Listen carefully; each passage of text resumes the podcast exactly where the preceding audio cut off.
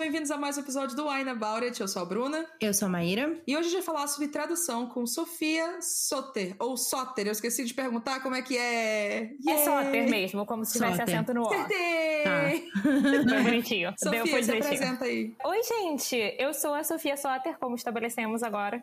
Não tem problema se falar diferente também, né? Tipo, nome próprio, muda com o Liberdade tempo, poética. tanto faz.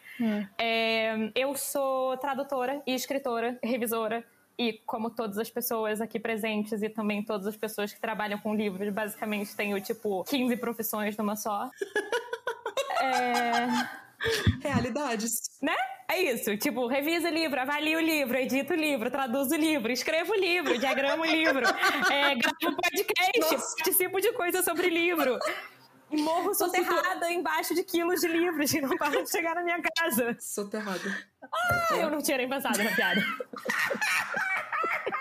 Ai, não ficou puta.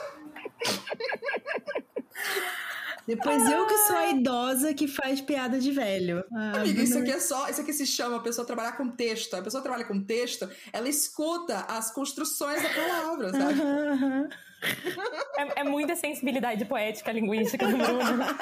Enfim, é isso que eu sou. É assim que eu me apresento, eu acho que isso é relevante. Eu não sei o que mais eu tenho que dizer pra vocês. Não falou quais são teus livros, né, no caso. Não falei quais são meus livros, é verdade. Obrigada, Bruna. É, eu dou essa bronca em todo mundo quando sou eu que tô gravando coisa com os outros, e aí quando chega a minha engraçado. hora, esqueço. Óbvio. Eu, como eu disse, faço um trilhão de coisas. Na categoria mais escritora, eu tenho, eu sou co-editora, organizadora e escrevi coisas para dois livros publicados pela Seguinte, que são os dois livros da revista Capitolina. E eu tenho um conto publicado digitalmente no livro Perigo Garotas Unidas, que é um conto de YA de terror divertido que eu gostei muito de ter escrito e gosto quando as pessoas leem. E coisa que eu traduzi, eu traduzi muita coisa. A gente vai conversar sobre isso ao longo do tempo, não vou falar agora. Mas eu traduzo principalmente do inglês e do francês e, e principalmente o YA e acabo traduzindo muita fantasia na prática, assim. Pronto. Show. Show. Vamos nos aprofundar sobre isso mais ao longo dos episódios, mas a gente não estaria aqui fazendo esse episódio, recebendo a Sofia, tomando nosso vinhozinho em pleno sábado, se não fosse pelos nossos apoiadores. Yay! Obrigada, apoiadores! Diana Passi, Bruna Vasconcelos, Natália Zanata, Letícia Guiar, Tamiri Santos, Edson Chaves, Lucas Fogaça, Gabriel Mar, Clara Pantoja, Antônio Cavalcante, Laís de Baile, Maria Eduarda Saldanha, Mariana Gabriela, Maria Danielma, Elon Marques, Nicole Espíndola, Adriana David, Rafaela Viana, Ana Cláudia Lima, Bruno Ávila, Marina Luciano, Leonardo Leal, Bárbara de Andrade, Emiliane Firmino, Paulo Hatch, Rebeca de Arruda e os nossos apoiadores anônimos. Yay! Yes! Obrigada, apoiadores. Nossa, tô- eles estão realmente, gente, vocês realmente fazem a gente conseguir continuar gravando assim, porque se não fosse o apoio de vocês, a gente não estaria gravando até aqui na temporada. Sinceramente, sabe? Olha o mundo como tá. É. E a gente tá conseguindo gravar esse podcast. Obrigada, gente. E se vocês quiserem apoiar a gente também, e não só ouvir os episódios com antecedência, mas também ouvir Momento Ressaca, que é esse conteúdo exclusivo para apoiadores. Que depois que a gente fica bêbada gravando aqui o episódio, e aí o que a gente fala passa pelo Digão, que faz toda a edição, faz a gente parecer bacaninha, a gente fala merda. A gente começa a falar merda sem filtro. Então, hoje Sofia vai ser, vai ser a nossa cobaiazinha do Momento Ressaca. Sim. Ela vai ver que a gente passa muito mais vergonha no momento ressaca do que no episódio. e isso é dizer muito, porque a gente passa muita vergonha aqui. Então entra em catarse.me barra It pra ser apoiadores e ouvir tudo isso, além de outras recompensas. E se Yes! você tá ouvindo aqui o nosso episódio, não esqueça de que se você não for maior de 18 anos, Não bebe. não bebe. se você for dirigir, Sofia, Não bebe. Não A bebe. Sofia vai. Eu não dirijo. É, eu não tenho Pronto, carteira de motorista, então tá tranquilo. Mas se você estiver em casa fazendo o seu distanciamento, se você conseguir, é, de 18 anos, beba com moderação. Beba com moderação. Antes de começar esse episódio, a gente queria deixar uma dica para vocês ouvirem mais um podcast sobre literatura, porque quem não tem tempo para ouvir mais um podcast sobre livros é o Estação Seguinte, podcast da editora Seguinte, o selo jovem do grupo Companhia das Letras. A Estação Seguinte acontece com episódios mensais e traz novidade, conversa com escritores, bastidores da edição de um livro, trechos de lançamentos lidos por criadores de conteúdo também. Dei uma olhada lá, tá disponível em vários agregadores de podcast, inclusive o Spotify, provavelmente esse mesmo agregador que você tá ouvindo a gente aqui. Então vamos lá conhecer estação seguinte. Yes! O que, que a gente vai beber hoje? Convidada primeiro. Bom, eu, eu tive que frustrar todas as minhas expectativas de beber um vinho bem gostoso hoje, porque eu tive um problema de gastrite essa semana. Tadinha. Então eu tô tomando um chazinho muito gostoso. Eu gosto muito de chás. Sim, Yes. essa é bem chá. É, eu sou bem chá, mas eu gosto de vinho também. Eu tava animada pra encher a cara com vocês hoje, mas enfim. É, mas eu estou tomando um chazinho da Moncloa de capim-limão, abacaxi, especiarias, lima e coco. É muito Eita! gostoso. Nossa, mas o chá é chique mesmo. Eu Parece corto o gengibre aqui, boto na xícara e já era, saca? Eu também, eu também, eu também aprecio isso, mas é que eu achei que aqui valia dar uma. Achei, gostei, gostei da apreciação. É, eu achei. Achei chique, fino. achei chique. Mariane, você. Bom, eu vou numa uma experiência que eu resolvi fazer, porque eu nunca Ah. vou esquecer que Tatiane Leite foi pro Uruguai e falou Hum. que lá ela tomava vinho de latinha. Exato. Falei, isso não pode ser bom. E ela falou assim, foi ótimo. E aí estava lá procurando, né, o que, que a gente ia beber. E aí encontrei Uhum. esse aqui, um vinho Lovely Rita. Que inclusive, se você não sabe, é uma estação de uma música dos Beatles, tá? Ah, é? Sim. E é um ah, vinho. ela vai bitomaníaca. e é um vinho branco, Sauvignon Blanc, meio seco. Tá? Uhum. É, se chama Rita Blanc. Então, vou experimentar aqui essa. Vai ser uma experiência diferente. é um vinho eu vou- chileno. Eu vou na, experi- vou na experiência contigo aqui. Tô com a minha latinha. Eu queria dizer que ele diz aqui que ele é fresco, chispeante e vibrante. Então tá, Então bom. tá, né? Vai. Ó. Rapaz, isso aqui é, é Na real, hoje em dia tem, tem uma boa quantidade de vinhos em latinha rolando por aí, assim. Eu vou servir essa porra toda logo aqui, tá? É, né? Porque ele, ele diz assim, aqui ele é uma que a taça. latinha. É, ele diz assim: a latinha é um terço da garrafa normal, que é 750 ml, né? Então. Sofia, você já tomou um vinho de latinha assim? Nunca tomei um vinho de latinha. Eu sempre só fui uma pessoa da garrafa, assim. É, então. É, a gente também, a gente quer novos momentos. Novos Mas eu tô curiosa. Se vocês gostarem, eu vou comprar pra provar. Porque é- tem vantagem nesse negócio da latinha dela ser menor. Tem, porque eu moro demais. sozinha, né? E Pois aí, é, então. abrir um vinho em casa é um negócio meio complicado. Porque eu tenho que beber a garrafa inteira. Bom, o cheiro é agradável. Mariane, a gente tem que brindar primeiro. Mari... Rapaz, eu vou contar Maíra, não tem condição, não. Ele é bem seco, hein? É mesmo? Peraí. Tá, vamos brindar. Calma, que agora eu tava boche- bochechando. A gente brinda com a latinha, então? É isso? Então tá bom. Um brinde com a, com a caneca da Sofia também é de chá. Nossa! Que massa! que seco! Que bom que a gente tem pronto. efeitos sonoros. Ó, ficou melhor, ficou melhor, ficou melhor. Ai, ai. É isso, gente. É assim que a gente grava. Hum, Olha, primeira, primeiras impressões eu achei, achei bom, assim. Achei sequinho, mas. Vamos deixar ele dar uma, um tempinho aí, né? é, Ok. é. Vamos falar de tradução. Vamos lá. Trouxemos Sofia aqui, tradutora, que não só tradutora, né? Inglês, português, que é o que a maioria das pessoas tá no mercado fazendo. Sofia também é tradutora de francês, porque Sofia é francesa. Não sou, não sou, tecnicamente eu não sou francesa. Mas de coração ela é francesa. Não, assim. não. Mas, mas, eu, mas eu, de fato, morei na França quando criança, mas eu não sou gringa. Quer dizer, mentira, eu sou gringa, sim, mas eu não sou francesa. Eu amo um casal de gringas. É isso. Gente, eu amo o casal Mas gringo. é a Laura é mais assim. gringa do que eu, entendeu? Eu nasci no Rio de Janeiro. claro. É, Eu não, sou a Laura é nascida ótima no Rio porque, de tipo, Janeiro. A, ci- a cidade que ela nasceu é um nome muito, tipo... Disse, fica É, assim... eu não ousarei tentar Tá bom. pronunciar, pois não falo alemão. Não tem a menor Eu possibilidade de eu tentar pronunciar aquilo. gringa a Laura é. Fala pra gente, de onde que veio o interesse em, em fazer tradução? Como, por que, que você começou a fazer tradução e tal? É porque você é muito gringa? É porque eu sou muito gringa, em parte. tipo, assim, o negócio é o seguinte, a brincadeira eu sou gringa. Eu, eu sou, eu, eu nasci no Rio de Janeiro, eu não nasci fora. Mas meu pai fez doutorado na França quando eu era criança. Então eu morei na França quando eu era pequena. E, por coincidência, fui alfabetizada na França. Então, eu, eu sou bilíngue e tive muito hábito de ler em francês desde, desde criança. E como a Bruna falou, né, tipo, é comum que o mercado tenha mais tradução inglês-português, então ter o francês é um diferencial. Então, essa esse fato acaso da minha existência facilitou para minha carreira na tradução. Além do mais, eu sempre, ah, que nem todo mundo que trabalha com livro, né? Assim, eu sempre gostei muito de livro e aí decidi fazer seguir uma carreira que não dá muito dinheiro e que envolve só muito ler muitos livros o dia todo.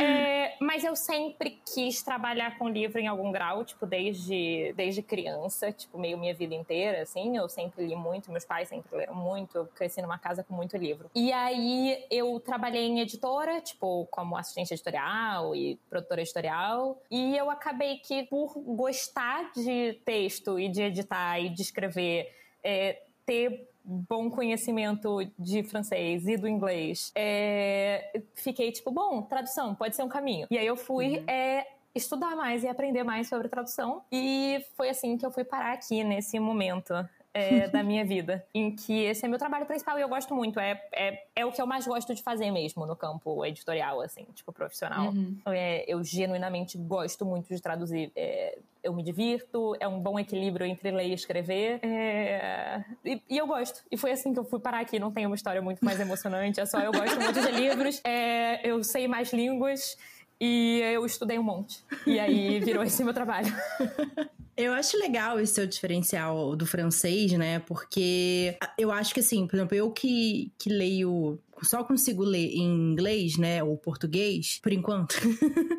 eu acho que a tradução ela é uma coisa meio mágica, assim. Eu, eu acho que você poder ler no original é muito bom, porque você conseguir ler no original é você não só pensar como a, a, o que aquilo significa, né? É, é você entrar num pensamento da cultura da língua, né? Eu acho que uhum. dá pra uhum. gente conversar mais sobre isso depois. Mas a tradução, ela também, ela tem essa possibilidade da gente experienciar coisas que a gente nunca teria, né? Pontos de vista que a gente nunca teria, porque a gente não consegue falar todas as línguas do mundo, né? Mas, então é muito legal, assim, que você tem esse diferencial do francês e eu acho que para mim, tirando o anglófono, eu acho que o francês, eu acho que é o mercado que mais produz, assim, eu tenho essa impressão, posso estar errada, assim, mas eu tenho a impressão que o mercado francês é bem, né, produz bastante e o Brasil importa também bastante. Mas para você trabalhando com, com, com, tradução do francês, é diferente do inglês, no sentido de é, tem, tem menos coisa do francês vindo para você, é mais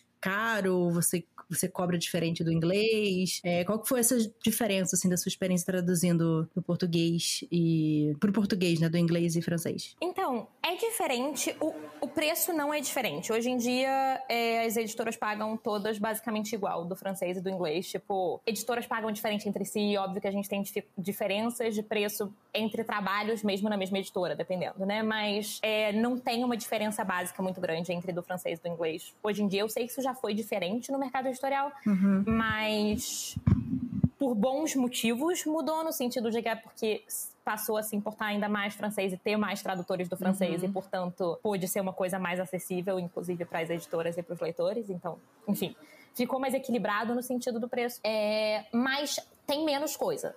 Tipo, a gente sabe que o mercado anglófono, obviamente, é o que a gente mais importa, né? Uhum. Então, importam menos coisa francesa do que é, não só francesa, né, da França, mas tipo em língua francesa, uhum. é, do que em inglês. O que eu pessoalmente acho uma pena porque a produção literária em língua francesa é enorme. Sim. E pô, o nicho que eu traduzo mais, que é YA e fantasia e tal. Gente, francês escreve fantasia YA a rodo. Tipo, mas muito, muito, Nossa. muito, muito mesmo. É, franceses amam fantasia e ficção científica e, tipo, tem muito incentivo de mercado pra YA. Tem muito, muito, muito, muito autor francês. Que legal. Nossa, eu tô um pouquinho chocada, assim. Eu realmente não, sabia, não fazia ideia, assim, que era tão... Não é, não é super exportado para fora da França, eu acho. Uhum. É, mas, como eu falei, né? Tipo, eu morei lá quando criança e causa disso e por N outros motivos, meus pais como moraram lá, seguiram tendo muito trabalho na França, uhum. nos anos depois do doutorado do meu pai. Então eu mantive, continuei tendo muito contato com a literatura de lá. Eu, criança, tipo, meus pais, adolescente mesmo, público de YA, meus pais trabalhavam muito na França é, e traziam livro para mim quando vinham, então, tipo, eu passava a conhecer uhum. muito autores de lá. E eu já viajei Legal. pra França várias vezes desde então. E livraria na França o tamanho das partes de fantasia e ficção científica é, tipo, absurdo. Andares inteiros, assim. Caralho. Livraria especializada aos montes. Tem muita produção. Óbvio que eles importam muita coisa anglófona pra lá também, né? Mas uhum. tem muita, muita, muita produção nacional francesa. E várias das coisas são legais. É, então, é, daria para ter muito mais coisa sendo trazida para cá, sabe? Tipo, uhum. do que chega, porque tem muita coisa rolando lá, assim. E muita coisa legal mesmo. Tipo, tem um, um bom, Aí entra em mil coisas que tem a ver com a cultura específica da língua e do país e do mercado editorial, né? Mas a França é um país com um mercado editorial bastante robusto, é, com taxas de alfabetização bastante altas, muitas políticas de incentivo à leitura, muita biblioteca uhum. pública, é, e tudo isso, e o que aumenta muito também o. mobiliza o mercado, né? Especialmente Sim, quando a gente está uhum. falando de, tipo, adolescente, é, infanto juvenil, jovem Sim. adulto. É, tem formação de leitor, tem consumidor de livro, né? Exatamente. é, então, essa tangente toda sobre o mercado francês para dizer que tem cada vez chegado mais coisa aqui, eu acho tipo, uhum. nesse nicho. Mas uhum. ainda é muito menos do que dá para chegar. Tipo, tem muita coisa legal rolando na França de é, autores, é, enfim, no geral, mas também muito especificamente de, tipo, YA e fantasia. E, uhum. inclusive, muitos autores que não são, tipo, autores brancos franceses, que é o que chega aqui no fim das contas, né? Não Sim. vou dizer que é um mercado muito diverso, o mercado na França, honestamente. Não, não, não, não, não vamos defender os franceses. Mas, é, mas tem muita coisa legal é, que vai para além do pouquinho que chega para cá e que acaba sendo uhum. livros héteros e brancos franceses, assim, nesse nichinho, assim. Quando eu penso em livros que foram importados para cá, que eu já vi, eu penso muito naquela série que tu traduzi, traduziu, que uhum. foi até uhum. pro turista também, Sim. um dos livros, Noivos né? de Inverno. Noivos de Inverno. E, e muitos quadrinhos, né? O mercado de quadrinhos quadrinho. francês. Muito quadrinho. É muito conhecido, enfim, e aí já teve muitos títulos. Às vezes a galera nem sabe, né, que é um, um título francês, tipo, foi traduzido aqui, tipo, ah, ah, nossa, francês aqui, ó. Françoise. Je m'appelle Claude. É o Claude. Mas é, não, mas. Nossa, a, a gente já zoou tanto com o francês aqui, aí chega a Sofia, não, sabe? Mas tá certo, falar, tipo, é pra zoar com os franceses mesmo, gente. Não, a gente zoa de, tipo, umas pronúncias bizarras é, das coisas, sim. então. É porque a Bruna é francesa também, né? Você sabe. A Bruna não, é, é, é, francesa do Canadá. Uhum. eu sou quebecois. Isso. Mas eu queria não, dizer que quebecois é um francês muito mais inteligente porque eles não ficam falando 40 van 10. Sabe o que é 40 Van Dis? É 90. É, eu concordo com você. O francês canadense, pelo menos os números fazem sentido. Gente, as pessoas, ao invés de falar 90, fala 40 mais 20 mais eu 10. Amo, eu amo esse conceito. Mano, que não faz de sentido Deus. nenhum. Se além não, de saber não, francês, tem que saber matemática. Não, a minha, a minha cabeça de pessoa que tem ortografia não tem essa capacidade. Nossa, é horrível. Aí eu falei, não. Do mesmo jeito que o meu, o meu inglês puxou pro canadense, eu escrevo, eu escrevo tipo favorite, eu escrevo com O-U, uhum. o meu francês vai ter que ser quebecois também, porque não, não tem condição. não dá. Eu não vou ficar falando 40, 20, uhum. eu não sou filha da mãe pra ficar 40, 20, 10, não. 40, 20, 10 é, é, é ótimo, eu amo essa coisa.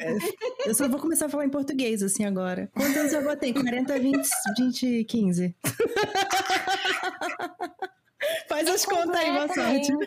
É completamente absurdo, até porque, tipo, você tem que, obviamente, né, vou explicar do jeito mais é, leigo possível, mas a sensação é que no seu cérebro você tem que ficar adaptando o número conforme Sim. você tá ouvindo, né? Tipo, porque se você fala 90, você entendeu o que é. Se você tá falando 40, 20, 15, você ouve 40 e você pensa 40. Ah, não, 40, 40 20. Ah, tá, pera.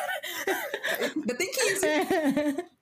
Ah, tá, soma aí. É, é ótimo. Tudo bem, a gente, a gente saiu numa tangente aqui, mas foi ótimo.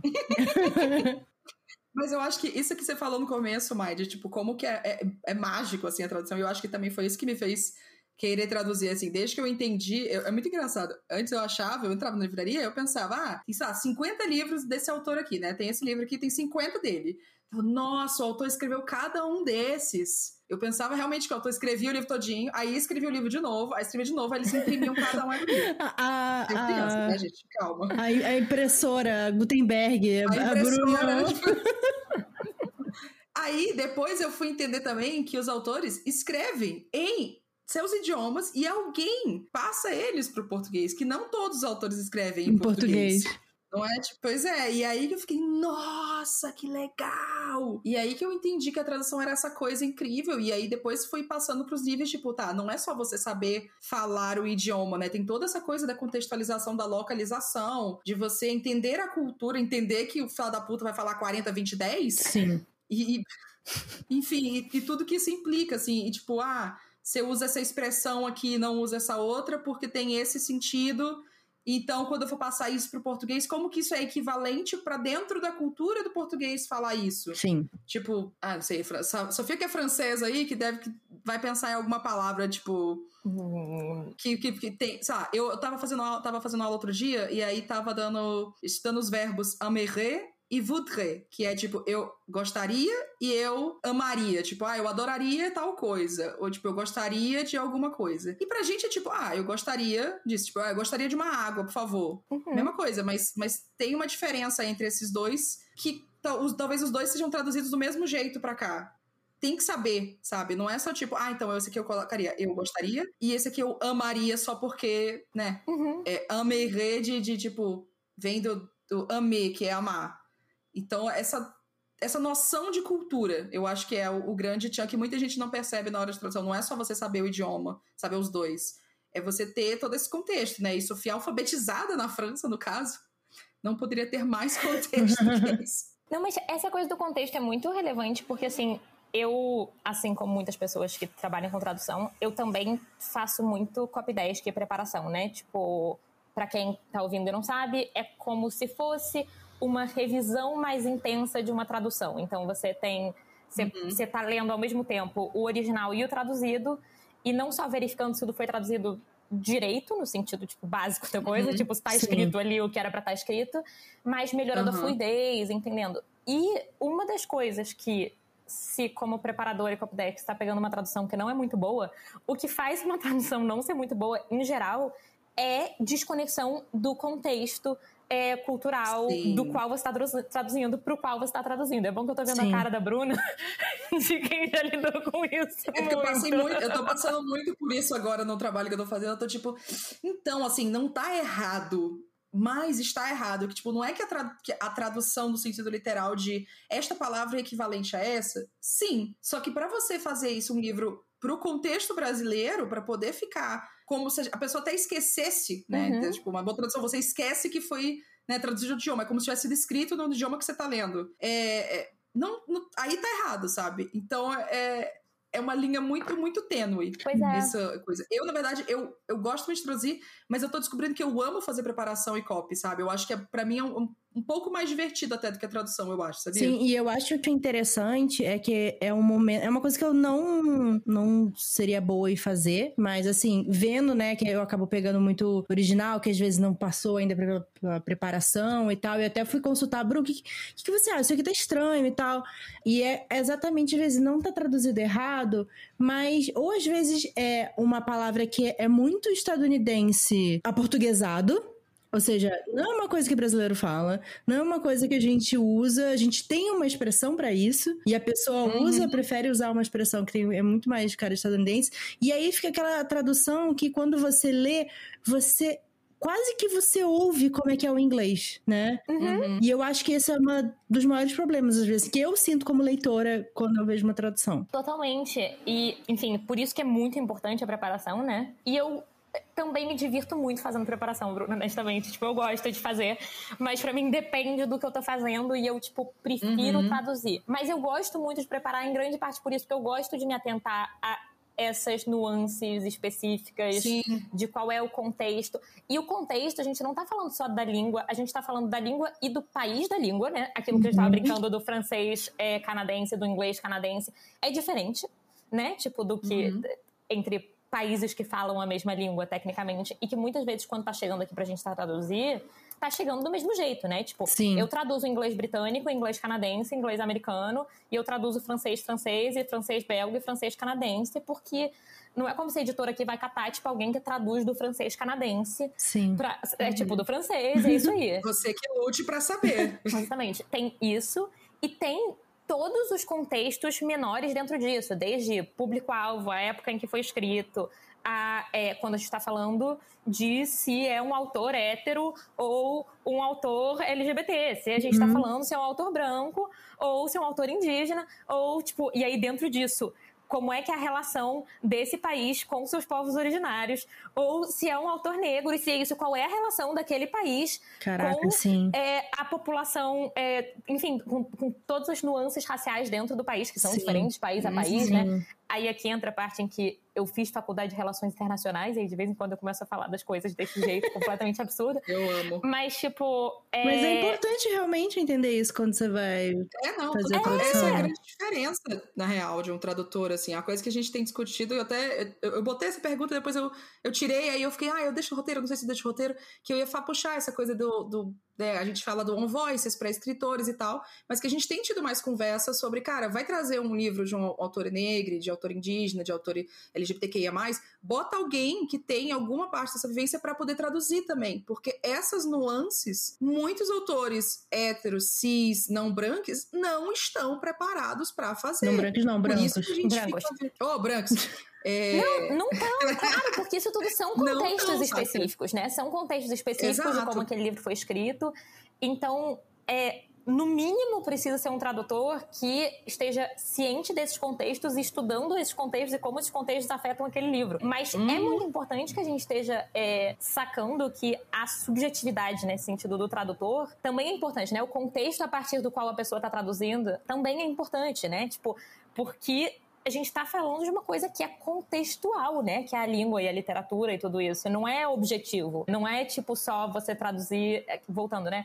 A palavra X para palavra equivalente a X na língua qual você está chegando. Uhum. Você tem que fazer com que aquilo pegue os contextos é, necessários. E quando a gente está falando de todas essas questões, sejam questões raciais, sejam questões de gênero, sejam questões de sexualidade, é, etc, etc, etc, tem que lembrar também que a forma como isso tudo se manifesta no país de origem daquele livro e no país qual está chegando é diferente. Então também não é, uhum. não é a mesma coisa, né? Você Sim. ser uma pessoa é, negra em qualquer país do mundo não é a mesma coisa. Sim, tipo, não é a sim. mesma coisa você ser uma pessoa negra no Brasil, e você ser uma pessoa negra em Angola, e você ser uma pessoa negra na França, e você ser uma pessoa negra na Austrália. Tipo, Sim uma seleção aleatória de países, mas tipo. É... tipo, só pra cada de continente diferente, rapidamente aqui. Amém. Mas não é, não é a mesma coisa. É, e óbvio que tem vários pontos que vão ser comuns, mas tem pontos que vão ser diferentes. Uhum. E quando a gente está falando de ser uma pessoa, é, enfim, tipo, você é uma pessoa é, não binária é diferente em países diferentes, em contextos culturais específicos desses países, porque todas essas coisas não são coisas, é, são categorizações sociais que a gente foi inventando ao longo do Sim. desenvolvimento da sociedade e que tem base muito na colonização, né? Sim. Então a forma como a colonização se deu ao redor do mundo é, afeta a forma como todas essas identidades se manifestam na linguagem em lugares diferentes do mundo. E não dá para traduzir uhum. sem entender em algum grau Exato. o contexto daquilo, na origem do que você está traduzindo e no país para o qual você está traduzindo, né? Sim. Você tem que ter uhum. ciência disso. E quando a gente fala disso de, tipo, tradução on voices nesse sentido, né? É uma forma de tentar aproximar o máximo possível a compreensão dessas subjetividades, né? Mesmo que não Sim. sejam iguais, porque, um, nunca são entre indivíduos diferentes, mas mesmo de forma é, como identidade, como política e tudo isso, não são iguais uhum. em países diferentes, né? A gente não tem como simplesmente transpor uma luta de uma comunidade X de um país para outro sem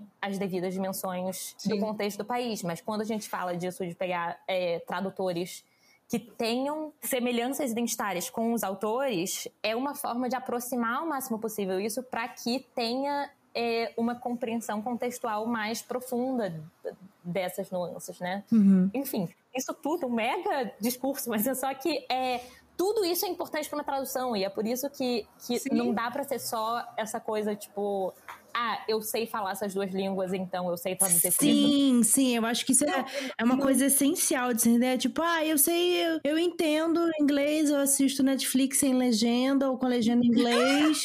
e, sei lá, eu traduzo umas paradas aqui, que, sei lá, que eu li, e aí eu fiz uma versão, sabe? Eu consigo fazer, tipo, que bom você está treinando, né, linguagens e tal, mas eu acho que existe um estudo tão intrínseco de cultura que eu acho que as pessoas não uhum. param pra pensar sobre isso, sabe? E o fato do, de ser um, um, um voices ou o mais perto possível disso não só ajuda é, em ter às vezes uma coisa mais próxima também, porque a voz do tradutor, e acho que logo depois a gente pode falar sobre isso também, né? Que existe a voz do tradutor também na tradução, uhum. é evitar também de ocorrer é, certos ruídos, né? Eu falo muito sobre a tradução do Lá Não Existe Lá, do Tommy Orange, que você leu também, inclusive, é, que eu acho uma tradução muito boa, só que ele cometeu erros que colocou coisas, no, a tradução direta, né, do, do inglês para o português, de termos como tribo, índio, nanana, que são aceitáveis e não são ofensivos no inglês, mas quando você traduz uhum. isso para o português, se tornam ofensivos. E essa não foi a intenção do autor, entendeu? Então eu acho que às vezes, às vezes o autor ele vai colocar um termo ofensivo porque ele quer cutucar, e se você não uhum. sabe que aquilo é ofensivo e que o autor tá colocando aquilo para cutucar, você vai traduzir aquilo errado, porque você não entendeu o que o uhum. autor tava querendo dizer com aquilo, sabe? Exato. Então. Existe essa contextualização cultural, é, é o que mais pega, né? Por isso que acho que começou essa conversa toda sobre tradução on voice, se a gente for chamar assim, porque se você dá isso para uma pessoa tradutora indígena, olá, tudo bom, editoras? É, eu sei que você não vai pra falar tribo. E, tipo, a, a, Sofia sabe que não é pra falar tribo. Algumas tradutores vão saber disso, não é? Tipo, ah, a pessoa só pode ser a pessoa indígena que vai saber disso. Não, mas tem que ser alguém que saiba. Sim. Uma pessoa que tem 10 anos de tradução, 15 anos de tradução, não garante que essa pessoa vai saber essas coisas. A chance de uma pessoa que já passou por aquela vivência, que já ouviu alguma dessas ofensas ou, ou, ou está imersa naquela comunidade, naquela cultura, é um tanto menor, vocês não acham? então, assim, é, é, muito. E também tem uma coisa também, tem várias nuances, né? Porque às vezes a pessoa é acostumada a traduzir, sei lá, livros de negócios e uma linguagem mais, né, travada, aí você vai, ah, toma aqui uma poesia para você traduzir. A pessoa não tem a experiência. Cada texto, não é, cada tradutor vai criando suas especialidades e suas coisas. Né? Na tradução a gente tem ah, a tradução é tipo, negócios e, e, coisas mais não ficção. Você tem tradução literária, você tem tradução juramentada, você tem tradução biomédicas, enfim. Dentro disso tem muitos. Na literária tem gente que sabe, só foca em fantasia, gente que só foca em YA, gente que só foca em adulto, poesias, enfim. E, e sabe, é, é, tudo bem se, se for isso, sabe? É, é importante você ver isso aí parte da editora e eu acho que na verdade parte também do tradutor e é uma coisa difícil porque o mercado é difícil, cada vez mais ele fica mais apertado assim para tradutores, ainda mais tradutores novos entrarem, mas tipo você olhar assim, será se eu sou a melhor pessoa para traduzir isso aqui? Será se eu tenho capacidade de traduzir isso aqui? Uhum. Porque a galera não faz essa autoavaliação. Não faz, assim, temos provas totais que muita gente, tradutores antigos do mercado e novos, enfim, não fazem esse julgamento de valor de eu sou a melhor pessoa para poder fazer isso, Sim. sabe? Então é. E é isso. E assim, e eu vou dizer, tipo, eu é, dói às vezes você dizer, oi, eu vou não aceitar esse trabalho, porque, tipo, eu vivo desse trabalho. Sim. A gente sabe que não é uma coisa que paga super bem. É. Não é, é um trabalho que tem uma regularidade fixa. Tipo, eu acabei, eu tava desde o começo do ano sobrecarregadíssima de trabalho e eu entreguei um último uhum. trabalho quinta-feira e agora eu tô, assim, basicamente, tecnicamente desempregada. Tipo, não desempregada, mas é que eu sou frila. Então, tipo, Sim. sei lá, sabe, eu vou receber um dinheiro desses meses que eu tô trabalhando e agora até alguém me passar outra tradução, não tem nenhum dinheiro entrando. Então, óbvio uhum. que para qualquer tradutor, para qualquer pessoa que está nesse mercado. E, de novo, por isso que a gente tem que lembrar que a responsabilidade primeira disso é do ponto de vista da editora, porque é quem está segurando a mão desse dinheiro selecionando. e selecionando uhum. e passando esse dinheiro não para as pessoas. E que quem está na posição mais vulnerável é quem está sendo contratado e não recebendo dinheiro, né? É quem está ou não sendo contratado. Mas é, eu já tive circunstâncias que eu disse: olha, esse livro parece ótimo, adoraria. Agora, eu não acho que eu sou a pessoa necessariamente ideal para traduzir esse livro, ou se fosse para eu traduzir esse livro, eu precisaria de um tempo de pesquisa e de trabalho em relação ao contexto dele que não vai dar para esse projeto, entendeu? Uhum. Então, passa para outra pessoa. Toma aqui uma pessoa que eu conheço, que pode traduzir esse livro, que vai ser ótimo. Uhum. Ou é, me passa esse livro, talvez, na preparação, que eu gostaria de preparar esse livro, e eu acho que eu tenho coisas uhum. a trazer para esse livro, mas que para traduzir não vai dar certo. Tem muitas Sim. etapas envolvidas no processo editorial, né? E é uhum. é interessante também, quando a gente tá falando disso de. Enfim, eu, eu tenho minhas questões com o termo own voices, porque eu acho que ele acaba sendo muito. Ele reduz muito a uma, um único aspecto, a voz daquele sim, tradutor ou daquele autor, né? Mas se a gente pensa que nessa cadeia de produção editorial, é, você pode trazer várias pessoas com experiências diferentes entre si e que interagem de forma diferente com aquele texto, a gente vai acabar com um texto muito machico, né? Uhum. Então, uhum. é, você traz um tradutor X e um preparador Y e um revisor Z, e cada uma dessas pessoas, se tiver um trabalho, uma preocupação editorial de cada uma dessas pessoas ter um ponto de vista diferente, que se comunica de forma diferente com aquele texto, a gente está acrescentando camadas àquela, àquela tradução, àquela obra final, assim. É, o, o resultado, né, fica mais até é mais rico mesmo, né? Como você falou. Uhum. Pois é, e tipo, por exemplo, assim, eu sou branca, mas eu sou bi, e é, isso me põe num ponto de vista que é, tem textos que me passam por razões entre aspas, own voices, tipo, toma aqui esse, esse livro, protagonista bi, protagonista queer, enfim. E tem coisas que não são da minha vivência. Obviamente, só dentro do espectro LGBTQIAP+, tem várias coisas que não são da minha vivência.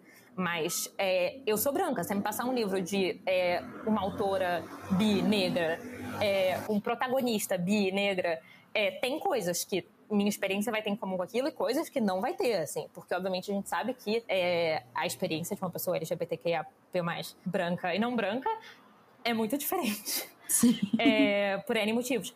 Mas se a gente é, trabalha pensando em não só vamos achar um tradutor que seja é, uma mulher cis, negra e bi, que nem a autora desse livro, mas também pensar, a gente tem uma, uma tradutora mulher, negra, cis, é, sei lá, não bi, mas hétero, lésbica, qualquer outra coisa, é, e que pode traduzir esse livro. E aí a gente vai passar para preparação um homem trans, indígena e bi.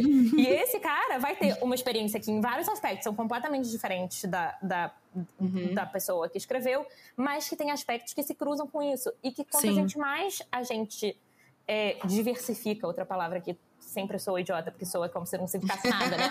Mas literalmente no sentido de você botar mais pessoas com experiências diferentes uhum, entre si sim. nessa cadeia, mais a gente possibilita que o resultado seja rico e que a gente encontre uhum. esses pontos de aproximação com o contexto da pessoa que escreveu aquele livro, né? E com todas essas uhum. questões de linguagem e de estrutura e de tudo que isso afeta. Uhum. É, até porque quando a gente fala desses profissionais que trabalham, a gente de tradução, preparação, revisão, né? Essas pessoas que estão fora da editora, uhum. mas estão dentro do mercado editorial como profissionais do livro, é, profissionais do mercado, que é tem essa flexibilidade. Você pode pegar, você pode ser uma editora, publicar 10 livros e cada livro vai ser com 10 tradutores diferentes, com 10 é, é, revisores diferentes, enfim. É, eu acho que a gente, essa conversa acontece mais porque a gente sabe que dentro do mercado, dentro das editoras, ainda é muito uniforme. Uhum. Muito. Ainda são pessoas cis, pessoas que não são PCD, é, pessoas brancas, mulheres brancas principalmente, é, homens brancos no, no, no, poder, assim, cargo de tipo, ai, editora de família, aí tem o senhorzinho lá, velhinho, que é dono da porra toda. e aí, então, assim, a gente tá vendo que é muito uniforme. Em muitos casos, as pessoas que são. Tem aquela pesquisa pesquisa que é dos Estados Unidos, né? Mas a pesquisa de, de diversidade no, no mercado editorial e tal, a gente até consegue ver que por ela, a, a maior diversidade que tem são encargos de, ah, estagiários, marketing, uhum. alguma coisa assim. E ainda é muito pouco em comparação, e você vê que não são pessoas que têm um poder de, de decisão tão forte, né? Então, tipo, ah, o estagiário vai falar, viu, esse livro aqui é racista pra caralho. Não publiquem. E eles vão chegar, kkk, você está demitido. É. Porque amanhã a gente pega outra pessoa que brilha o olho para poder falar, você vai ser estagiário numa editora. Então, por isso que acho que a gente começou também a empurrar um pouco de, olha, chama uma pessoa, né, que traga uma coisa, tra traz uma pessoa que não está igualzinha a todo mundo dentro da editora para mostrar isso. Aí entra também é, leitura crítica, leitura de sensibilidade, enfim, todos esses profissionais que estão envolvidos com o livro, mas estão fora desses núcleos das editoras dentro do mercado. É, exatamente. Porque tem razões óbvias de que a gente vive numa sociedade racista e é por isso que essas coisas acontecem, ponto. Mas também o fato de que o mercado editorial é conhecido por não ser um mercado editorial que paga super bem e, portanto, é um uhum. mercado editorial que para você trabalhar numa editora e viver disso, você tem que ser uma pessoa que, em geral, é, tem uma base de renda complementar, que não seja só isso, seja porque você é casado com alguém e que, e que isso complementa a renda, seja porque você tem é, base estrutural familiares é, de renda. E a gente sabe que no Brasil isso cruza diretamente com questões raciais, né? Então, isso tudo tem motivos estruturais muito, muito nítidos. Sim. Sim. E, e, é também por isso, né, que acaba sendo que as posições com menos homogêneas são estágio, marketing, posições que a pessoa não vai ter como permanecer naquela editora por muito tempo, porque ela vai continuar uhum. subindo de cargo sem é, aumento significativo de salário. E isso é sustentável para pessoas em condições socioeconômicas muito específicas. E eu digo isso sendo eu, uma pessoa em condições socioeconômicas muito específicas, me permitem trabalhar com isso. mas, gente, é eu falo isso sempre, mas é porque é muito importante ser muito transparente em relação a isso. Sim, tipo, com certeza. Por, uhum. por que, que é. eu posso viver de tradução? Porque o apartamento no qual eu moro era do meu avô. Eu não pago aluguel. Sim. Assim, é. Só isso já corta assim, um custo de, de vida eu, eu imenso. moro na zona sul do Rio de Janeiro é, e não pago aluguel eu pago conta. Não é tipo. Não, não, tô, não é assim, ah, eu sou herdeira, meus pais sustentam, eu trabalho por hobby. Mas é, eu.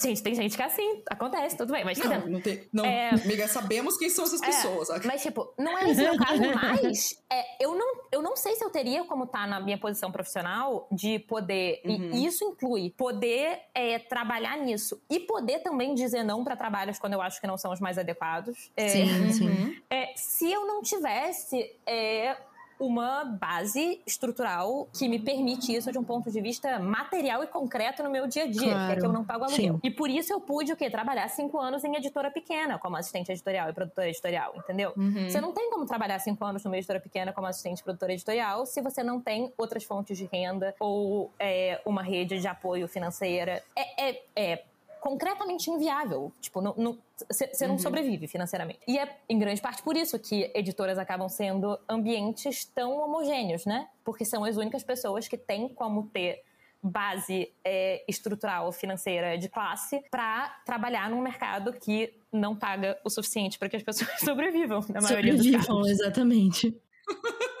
é, a coisa do mercado gringo também. Tipo, aqui também, né? Porque é Rio, São Paulo, principalmente São Paulo.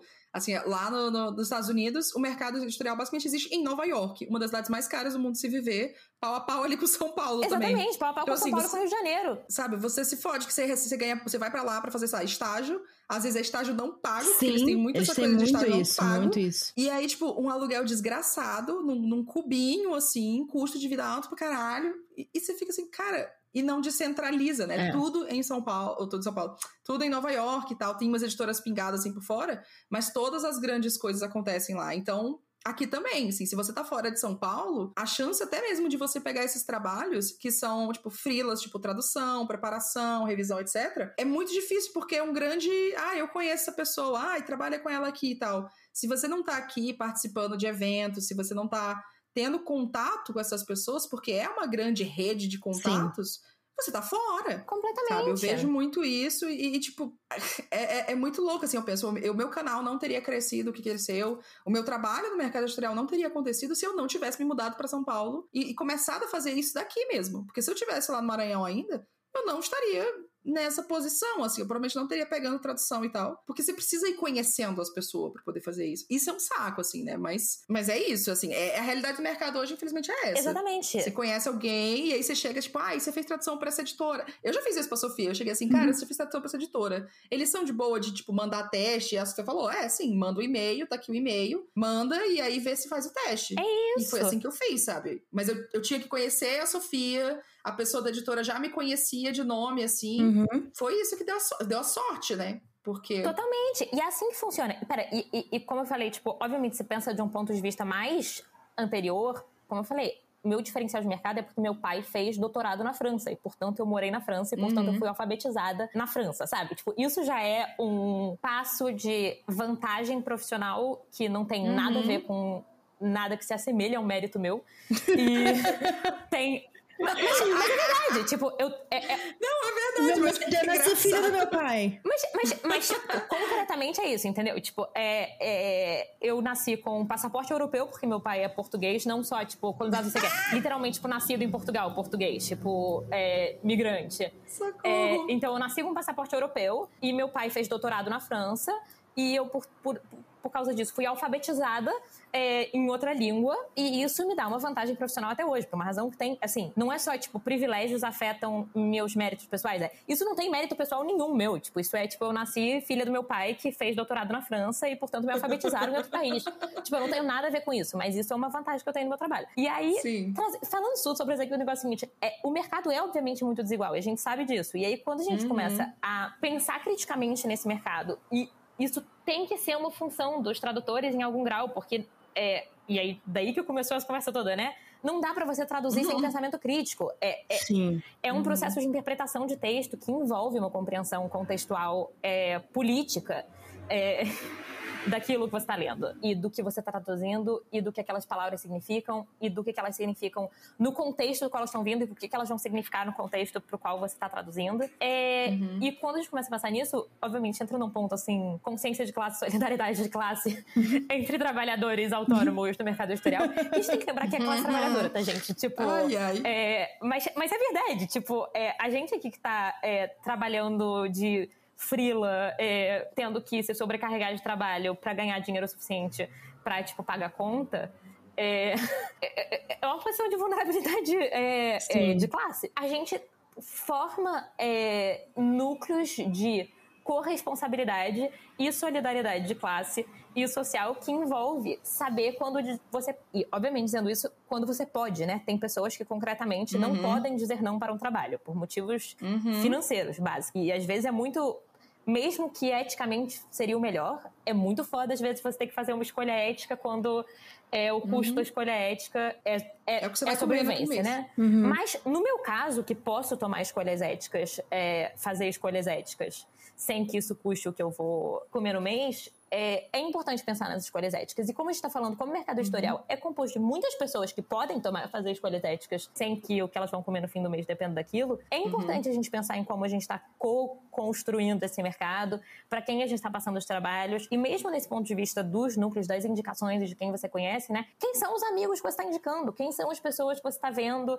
É, uhum. quem é que. E o que, que a internet facilita nisso? Quem são as pessoas que você está vendo na internet? Quem são as pessoas que você segue? Uhum. Você vê, olha, eu vejo as pessoas aqui que eu acompanho na internet, tipo, é, trabalha com tradução, não tem muita oportunidade de traduzir. É, e eu posso, e eu tô dizendo isso do ponto de vista eu, mas não tipo, uau, eu faço isso sempre. Só de um ponto de vista pensando no mercado, é, é uma forma de pessoas presentes no mercado que já estão mais inseridas tentarem tornar esse mercado um pouco mais justo Sim. financeiramente. Uhum é, ideologicamente, eticamente, e também um mercado com livros e traduções mais completas e mais complexas e de melhor qualidade, Sim. mais ricas, né? Sim. É, você tá atento em relação a quem você está puxando junto com você para um trabalho, quem você está indicando, enfim, a Bruna falou, tipo, já veio falar comigo perguntando não sei o quê. Eu faço isso, a gente conversa, a gente tem que conversar com as pessoas e dizer, tipo, fulano, eu vi que você trabalhou para essa editora, me dá aí um help. E a partir do momento que você pode é, passar esse contato para outras pessoas, tem um pedaço que quer dizer, tipo, olha, eu fiz aqui essa tradução e eu acho que eu soube fazer, trabalhar esse contexto X dessa tradução muito bem. No entanto, uhum. tem um elemento da, da experiência dessa, desse, desse livro, tal, não sei o quê, que não é meu uhum. forte. E, portanto, eu acho que isso é legal se na preparação fosse uma pessoa uhum. que tem um conhecimento mais alinhado com isso. Seja por questões identitárias, subjetivas e pessoais, seja por questões de conhecimento variado, né? Tipo, acadêmico, de nicho de tradução, de Sim. tudo isso. E você dizer, tipo, olha, fulano para preparação, acho que cairia bem, porque eu acho que esse elemento do livro, eu trabalhei, fiz meu trabalho, tipo, pesquisei, li, não sei o uhum. quê, mas não sinto que eu tenho a mesma firmeza desse outro uhum. elemento aqui da tradução. Sim. E, e tudo bem, tudo bem né? Assim, justamente por isso, sabe? Ninguém vai traduzir e ficar, uau, ah, perfeitinho, tá lindo, sabe?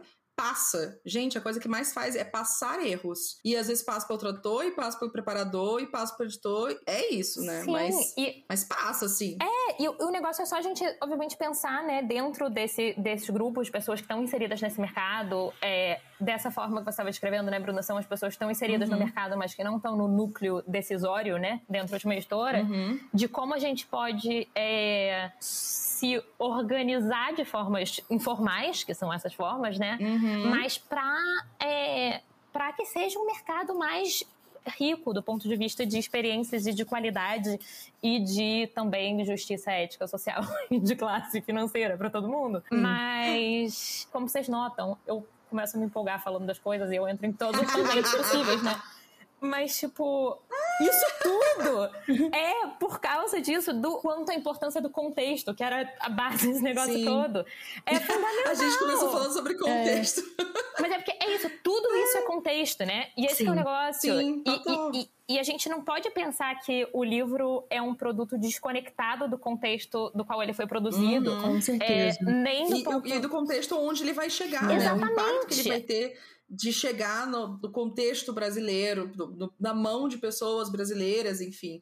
Tudo isso tem que ser considerado. Exatamente, exatamente. A gente está trabalhando com, tipo, é, a tradução é uma adaptação de contextos, né? De um contexto do qual uhum. ela vem para o contexto para o qual ela vai chegar. E isso passa por elementos que vão além da, da, do básico, do conhecimento da língua e de uhum. entender no nível mais da superfície o que está sendo dito, né? Isso que você estava falando no meio da tradução do, do Tommy Orange é, eu também li traduzido. E eu sei que eu já não só vi você falando disso, como a gente já conversou sobre isso, porque eu acho porque eu lembro que quando eu li o livro foi logo depois que você leu, eu acho. Eu fui falar com você, tipo, ah, eu li!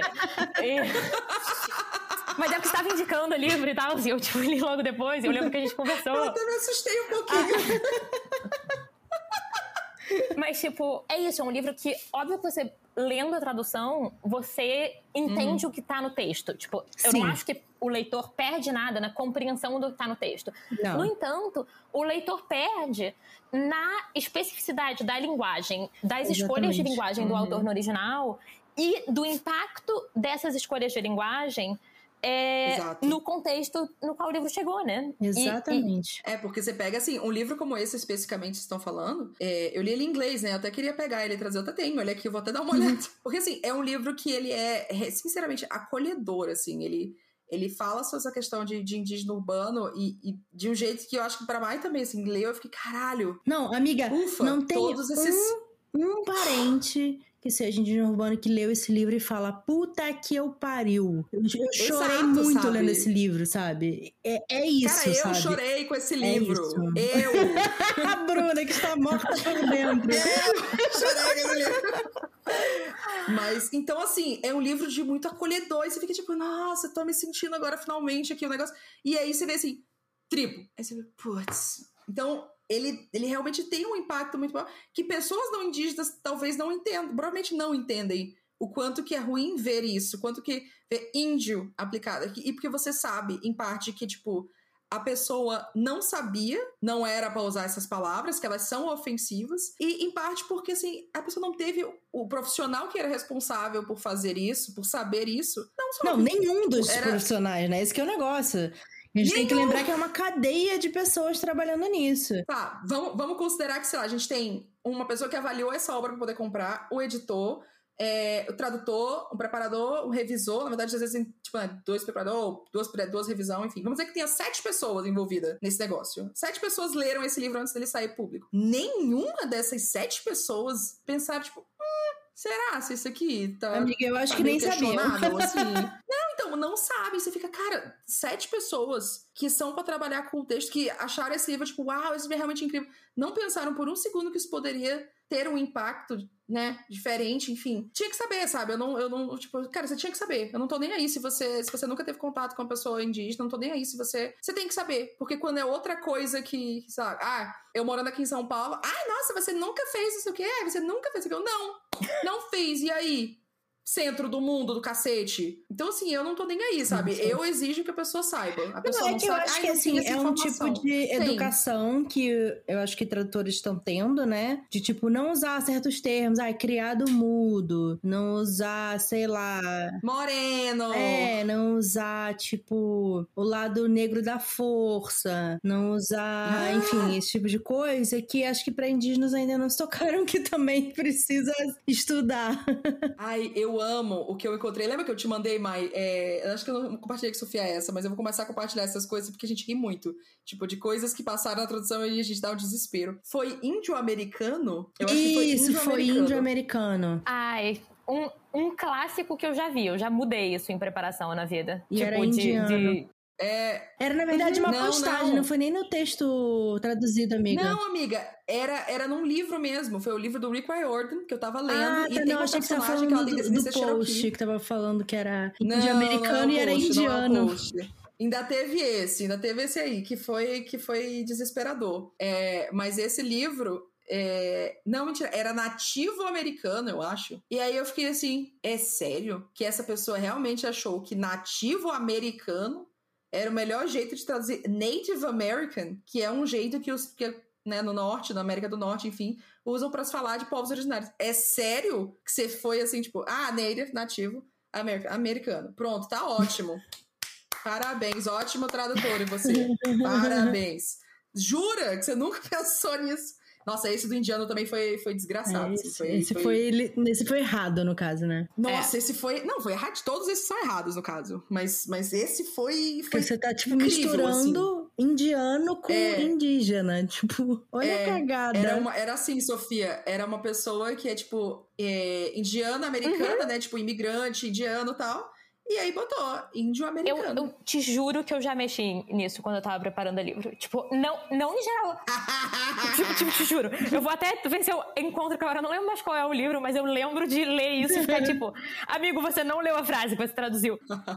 Deixa eu até ver. No aqui o negócio. contexto em que eu vi, tipo, não era um livro que era sobre um personagem indiano. Era tipo, Aham. sabe assim, uma frase meio de passagem, assim, sabe? Aham. Tipo, meio direto. Uhum. E que dá pra sacar que um pedaço, o tradutor só de provavelmente tava meio dormindo enquanto tava traduzindo. tipo, não leu a frase. O que acontece, tá, gente? Chega uma hora que a acontece? gente tá duas e meia da manhã e tipo. Tá ai, vesgo. ai, eu não Mas eu mais. lembro de ler isso e ficar tipo, amigo, você realmente, assim, foi, foi grave, assim. Mas Tem, tem coisa que a gente olha e é isso. Tipo, não, essa pessoa estava cansada claramente quando ela fez isso. Tá tudo bem, sabe? Eu, eu- tudo bem, eu aceito. Eu já fiz Isso isso. é mais nesses casos em que é uma frase meio do nada e que, tipo, você saca que a pessoa não Uhum. repete esse tipo de erro no resto do livro, né? E você saca, tipo, meu Deus, Sim. essa pessoa é, Deixa eu aqui nesse isso. pedaço, ela tava dormindo em cima do computador. Isso é mais marcante em experiências tipo o livro do Tommy Orange que a gente tá falando, que parece que a gente tá pegando, assim, pra xingar a tradução, né? Não é isso, mas é, É, é um exemplo... eu achei a tradução boa, eu gostei da tradução. Mas esses termos em específico, eu acho que foi um erro. É, e é um exemplo bom de discutir exatamente dessa nuance, né? Tipo, o- um tradutor que é bom em vários aspectos da tradução, mas de uma coisa que é muito fundamental para a linguagem daquele livro, não, não fez. Uhum. E Bruna estava falando essa coisa da experiência de você, você ler esse livro no original e você ler esse livro nessa tradução, tem um impacto emocional para você aí na experiência de leitura muito grande. Que pra mim, porque eu sou branca, não teve da mesma forma. Pra mim não é, é- não é violento pra mim a experiência de leitura que o cara tenha traduzido como índio. Pra mim só, como uma tradutora que conhece a linguagem, é, eu fiquei tipo, amigo, não era pra ter feito isso. Mas não tem, mas isso não tem um impacto na minha experiência de leitura de um ponto de vista subjetivo e emocional e da minha relação com aquele livro, Sim, né? claro. É, e, e aí isso entra no, no, no clássico de quando a gente tá pensando em contexto também, que é pra quem que esse livro tá sendo traduzido, né? Uhum. O Tommy Orange, pelo menos, tipo, que eu, enfim, li entrevistas com ele, li várias coisas sobre o livro na época, porque eu gostei muito do livro e fiquei interessada. É, tudo. ele. Ah, enfim, tá- eu confesso que eu não gosto do final. O final, pra mim, tem cara de é, estadunidense branco editorial que é, meteu a mão e fez o livro acabar meio tipo, vamos fazer esse negócio. Enfim, mas isso é outro assunto sobre esse livro. Resto, eu acho o livro, tipo, lindissimamente escrito e, tipo, genuinamente muito bom. E quando a gente vê o Tom Orange falando sobre o livro, é um livro pra ele, que pra ele foi muito fundamental criar essa experiência subjetiva de pertencimento em Claro. é, pessoas indígenas, enfim, do, da, que vivem na América do Norte, né? Que é o público pro qual ele escreveu originalmente, mas aí quando a gente trabalha com tradução, a gente tá trazendo pra cá também. Mas, tipo, pra ele tinha esse impacto. E aí, quando Sim. você, na hora de traduzir, o foco não é esse, o que, que você tá fazendo também? Sabe, tipo, o, que, que você não tá mudando na base daquele livro, né? Se você pega um livro que, tipo, o autor tão nitidamente, explicitamente escreveu, dentre mil missões artísticas literárias, como um objeto que tem a intenção de gerar pertencimento e compreensão entre uma comunidade, é quando você traduz e a tradução não abarca, não, não causa essa mesma experiência nessa mesma comunidade, em certo grau, o que você está fazendo, né? Tipo, Sim, qual é, qual é você o errou. erro de. Exatamente, é um erro. É um erro Sim. de compreensão do contexto do livro também. Exatamente, total. É, é- eu chamo de tipo, é um erro de tradução, porque Sim. justamente toda essa questão que a gente falou, você não traduziu, você pegou e passou ele para outro idioma, mas você não traduziu, considerando onde ele ia chegar e o que que ele queria chegar. E assim, um- ah, por que que isso aconteceu? Porque não se importa, assim. Falando principalmente de questões indígeas, as pessoas não se importam de, de, de aprender isso, de saber isso, de saber as nuances, de Se saber educar, né? que você fala pouco, que você não fala tempo. Não tem interesse em, em ir atrás. Ai, não tem informação. Eu não tenho culpa se a faculdade não te ensinou, mas existe a informação por aí. Claro! Você pode ir atrás disso, do mesmo jeito que várias pessoas vão atrás de informações que não são da sua vivência, que não são, sabe? Tem vários jeitos de você ir atrás, só que não tem o interesse, né? E aí não tem o interesse da editora de ter procurado isso. Talvez podia ter sido um livro que, que trouxesse um material a mais, assim, de uma introdução de uma pessoa indígena daqui. Porra, é, foda. A gente fica pensando assim, nossa, seria tão legal se a pessoa tivesse pegado alguém, sabe, para poder falar sobre esse contexto de indígena urbano no Brasil e como que isso é diferente dos Estados Unidos e tal. O que é parecido também, né? As temáticas que ele tá trazendo é. na história são muito fodas, assim. É, tem um motivo desse livro ter batido tanto para tantos parentes é. aqui, sabe? Tem muitas semelhanças, muito mais do que a gente pensa, e eu acho que também é uma coisa de pertencimento dela, dele que passa, é isso de, assim, cara, a gente sabe que a Organização dos Povos do norte de Abiala são bem diferentes, né? tem outra estrutura, outro processo de colonização, de invasão, de tudo, de resistência. E ainda assim tem muitos sentimentos iguais, assim. Tem muita coisa que, nossa, a gente, a gente, infelizmente, a gente se encontra em muitas dores e é. muitos sentimentos de, enfim. Então é, é o que você falou, né, Sofia? É uma violência ler e não e, e ver que esse livro não foi não foi traduzido para poder acolher pessoas indígenas que o lessem do mesmo jeito que acolheu as pessoas indígenas que foi escrito no idioma original, é. né? Mas é, a gente tá descascando esse livro. Não, mesmo, esse livro né? é maravilhoso, gente, mas assim, tem esses, essas questões. Viu? A gente, a gente foi tanto aqui que a gente não fez pausa, a gente não Eu fez nada. A gente tá só se esticar, se hidratar, parar um pouquinho. Thank God! E... É, então, vamos só dar uma alongada aqui, porque eu até tenho. A gente foi no assunto super mais a fundo que eu, que eu tinha colocado no roteiro, eu amei, porque. é, eu acho que foi o primeiro quadro mais filosófico sobre a tradução, que é muito é... importante. E no segundo, vamos pra zoeiro. Isso, deixa eu. Eu vou pegar eu vou pegar um copo d'água, então. Isso. E, e chegar perto de pegar um copo d'água. Isso, e... pode fazer xixi se quiser. E, não, a bagunça que a Pandora fez, eu distraí ela, mas a bagunça que a Pandora fez enquanto a gente conversava é um meu chinelo já era. Eu não reparei que ela tinha roubado um chinelo que estava embaixo do meu pé. Meu mas agora eu vejo que ele tá em cima do sofá e a probabilidade dele estar tá inteiro é mínima. Ela agora tá dormindo, né, maior aqui. Óbvio, óbvio. Depois de destruir tudo, ela vai quê? Descansar. Oh, tem um cachorro aqui embaixo, veio me ver, ela tava dormindo na porta. mas ela tava, enquanto a gente conversava aqui, ela fez uma bagunça. Bom, eu vou pegar um copo d'água e dar uma varrida rápida. Varrida?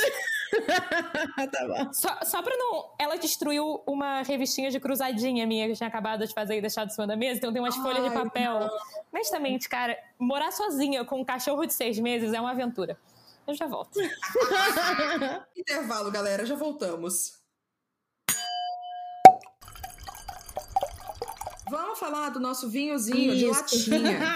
que já acabou. Já acabou caso. também aqui, né? Porque era só uma latinha. E aí, amiga, o que você achou do vinho de latinha? Olha, achei ok. Não achei memorável. Não, memorável não, eu acho que achei um vinho que é muito complexo, assim, tipo, você não sente não, outras nuances de nada, é só meio que um vinho branco normal, assim, só vinho blanco normal. Não tomaria uma garrafa inteira dele. Achei ok. Foi uma experiência ok. Eu acho que ele é bom para matar a vontade sabe? Tipo, talvez realmente o que a Sofia falou, pra uma pessoa que mora sozinha, tipo, ai, putz, eu queria um vinhozinho hoje, né? Vai fazer uma graça tal. Ponto, um terço de garrafa, né? Enche enche bem assim uma taça normal. E aí você toma aqui, ó. A gente tomou por uma hora e quinze. Eu tô lentamente tomando, mas é. mata a vontade. Sim. É, também não achei nada complexo, nada uau, mas agradável. É. No mínimo agradável, achei. Eu compraria de novo assim, tipo, ai, ah, tô afim, mas não quero comprar uma garrafa inteira, sei lá, né? Vai aqui. Aí eu compraria de novo. Eu, eu fiquei intrigada com essa coisa do, do da latinha, exatamente pelo tamanho, porque, porque é isso, tipo, morando sozinha e sem estar tá recebendo gente em casa por causa da pandemia, abrir uma garrafa de vinho só pra mim é um, é um comprometimento muito grande. Assim. Sim, sim. É. é, só eu bebo vinho aqui em casa também, tá? Maíra ainda tem, de vez em quando Leandro aparece assim no meio da gravação, vai, pega um pouquinho. Tá? Pois é, eu acabo bebendo vinho mais, tipo, se eu tô na casa da minha mãe, porque, enfim, aí abre uma garrafa para nós duas, ok, né? Mas, tipo, só eu comigo mesma, às vezes é um dá a sensação de que é um comprometimento muito caprichado, assim, É, então, eu, eu, até tomo a bicha todinha, só que eu tô tentando evitar tomar uma garrafa inteira é, eu, sozinha, Se né? eu for Porque... tomar uma inteira sozinha, é uma coisa, tipo, de dia, assim. Até quando a gente abre aqui, tipo, de noite, vou assistir um negócio, no fim de semana, ai, pô, vou abrir um vinhozinho. Aí abre e tal, uhum. bebe um pouquinho, uma tacinha, e aí no dia seguinte termina de tomar, sabe? Mas eu eu dificilmente eu vou tomar uma garrafa inteira, a não ser que eu esteja gravando wine aqui, que a gente fica horas bebendo e gravando, né? Mas eu sozinha É, mesmo, aí- assim, aí é é, muito comprometimento, não rola não. Bom, é isso. A gente, a gente tomava quatro garrafas, né? A gente tá mais... Já, já- tomou duas, três, quatro garrafas gravando. Estamos ficando velhas, mas também estamos ficando mais com noção, né? Não, amiga, eu, eu sinto dizer que quando a gente voltar a gravar juntas, que eu sei que esse momento vai chegar, eu tenho, eu tenho esperança na minha vida desse momento chegar, eu tenho certeza que a gente vai, vai ficar um hábito de tipo, ah, vamos tomar duas, Será? talvez três. A gente não vai gravar também só, tipo, só nós duas. Vai vir gente pra poder assistir gravando também, aí a gente divide, isso o E aí fica enchendo A a, precisa cara quando vê, já tomou um monte, e aí, tomou todas. Tá bebendo com todo mundo junto, saca? A gente faz, a gente une o útil e o agradável. Ih, foi eu que travei agora, eu acho. É isso. Mas eu, eu gostei. Eu acho que é uma latinha assim. Eu não sei quanto que ela custou essa latinha, eu não sei quanto que é o, a acessibilidade dela. Mas pra matar a vontade, eu, eu, eu compraria, assim. Eu acho que vai.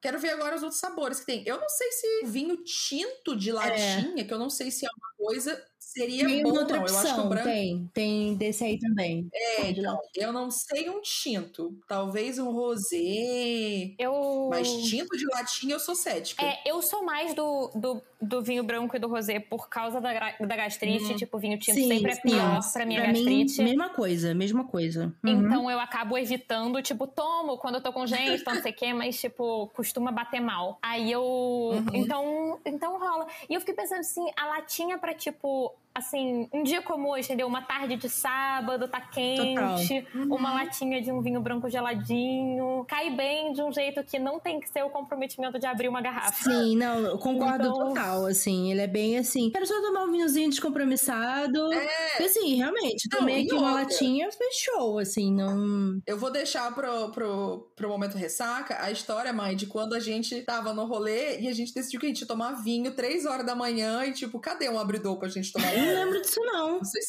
Vou contar no momento ressaca, você vai lembrar. Voltando à tradução, voltando à tradução. Recentemente eu me vi surpresa e foi muito interessante porque foi meio bizarro, porque a autora respondeu meu tweet e aí ela saiu falando e eu, tipo, socorro, eu só estava fazendo um comentário sobre isso, que é, eu vi ah, lá no Sem Spoiler a divulgação da capa de um livro chamado Uma Longa Caminhada até a Água, da autora Linda Sue Park. E aí eu fiquei impressionada, é um livro que está sendo publicado pela WMF, e logo embaixo do nome Uhum. da autora tá escrito Tradução de George Schlinger. E eu fiquei é, eu fiquei. E aí o comentário que eu fiz no post foi.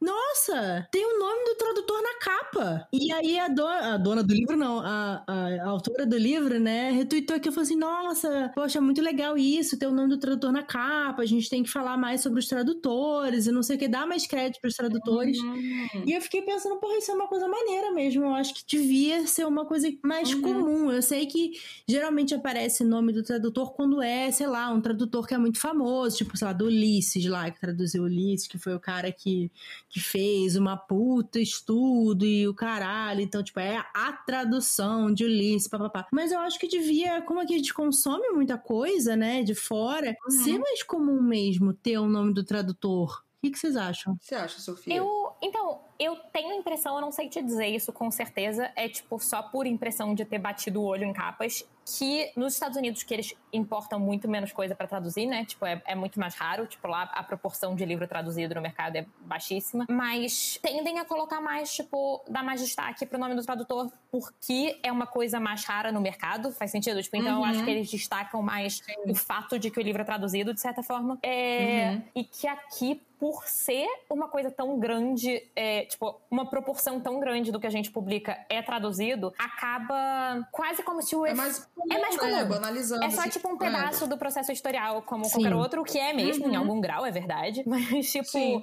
é, acaba que a intenção quase é dar mais aquela impressão que você estava falando, Bruna, que você tinha quando era criança. Tipo, O autor escreve os livros em várias línguas. É, Exatamente. Em todos os idiomas, assim. Ah, é publicado em 50 idiomas, ele escreveu em todos os idiomas. Exatamente, é quase como se a intenção fosse um pouco essa, assim, tipo, que, que uhum. a gente tem que fazer com que o trabalho do tradutor seja mais invisível, como se a intenção de você ler um livro uhum. traduzido fosse você ter a experiência de ler um livro original, uhum. só que você não pode ter essa experiência porque você não sabe a língua do livro original.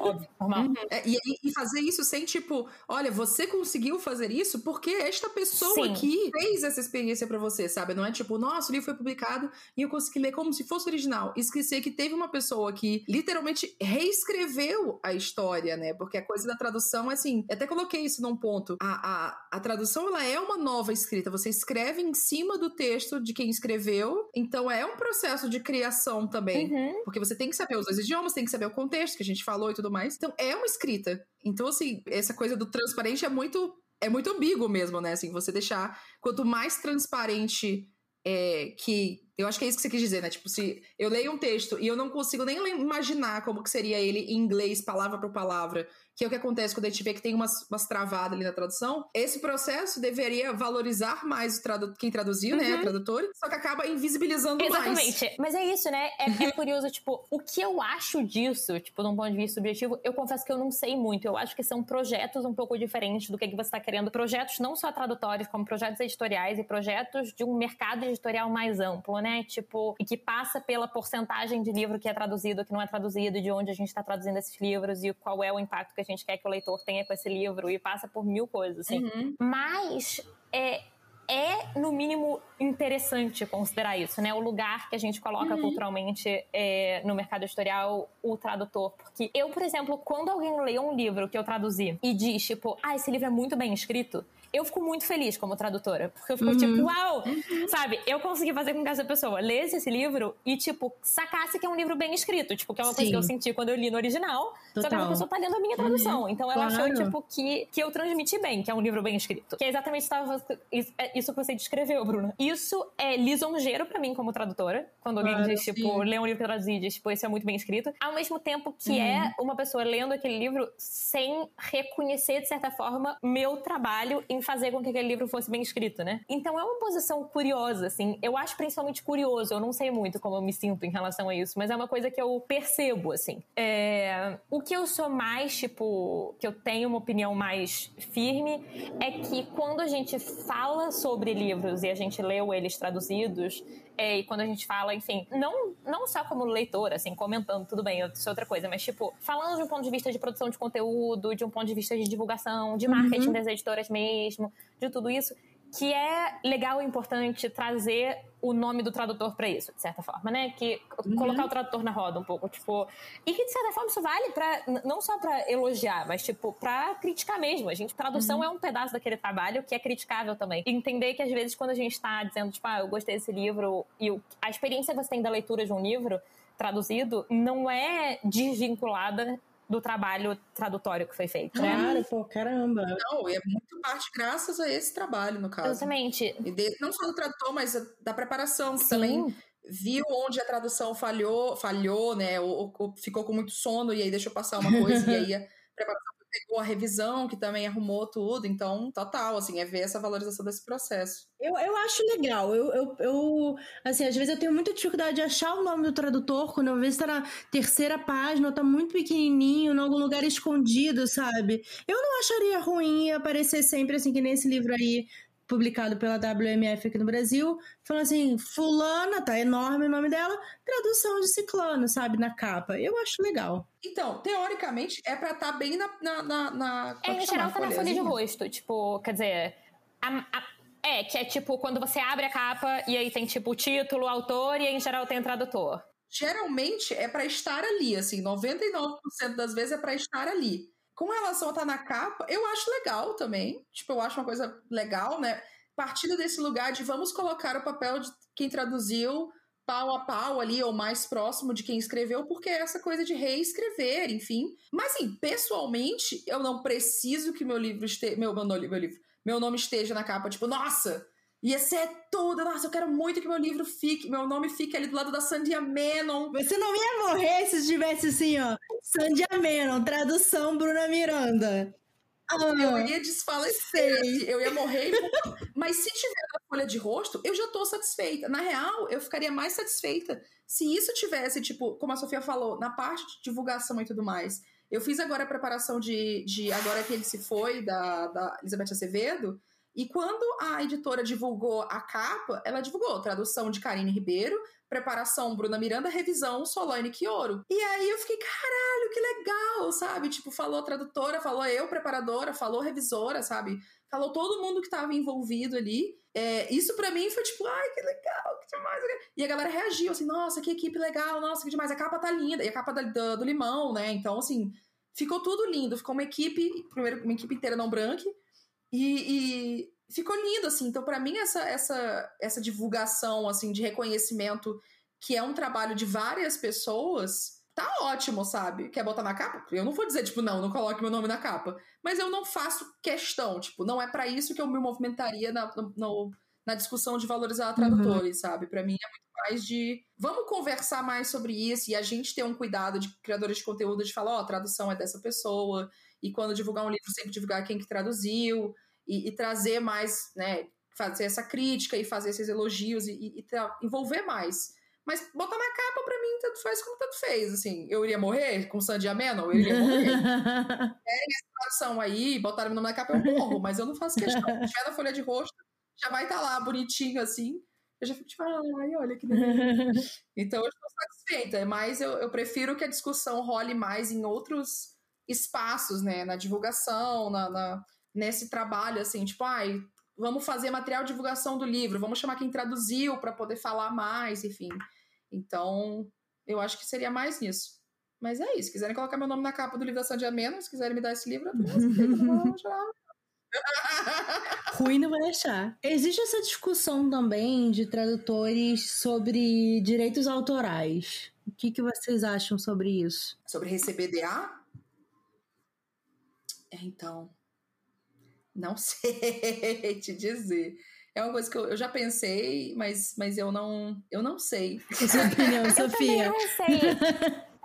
tipo, assim, eu eu pessoalmente, na minha experiência profissional, é, eu gosto de ser paga pelo trabalho e de não ter que receber DA. Tipo, é, a minha relação com o livro que eu traduzo não é a mesma relação que eu tenho com o livro que eu escrevo. Uhum. Honestamente, ser paga por trabalho e não em direito autoral é muito mais é, fácil de controlar e de garantir, de saber o quanto você paga. Uhum. É, é, então. Eu sinto que me coloca numa posição quase que mais sincera em relação ao livro, porque minha intenção não é só fazer que aquele livro venda uhum. para me dar mais DA.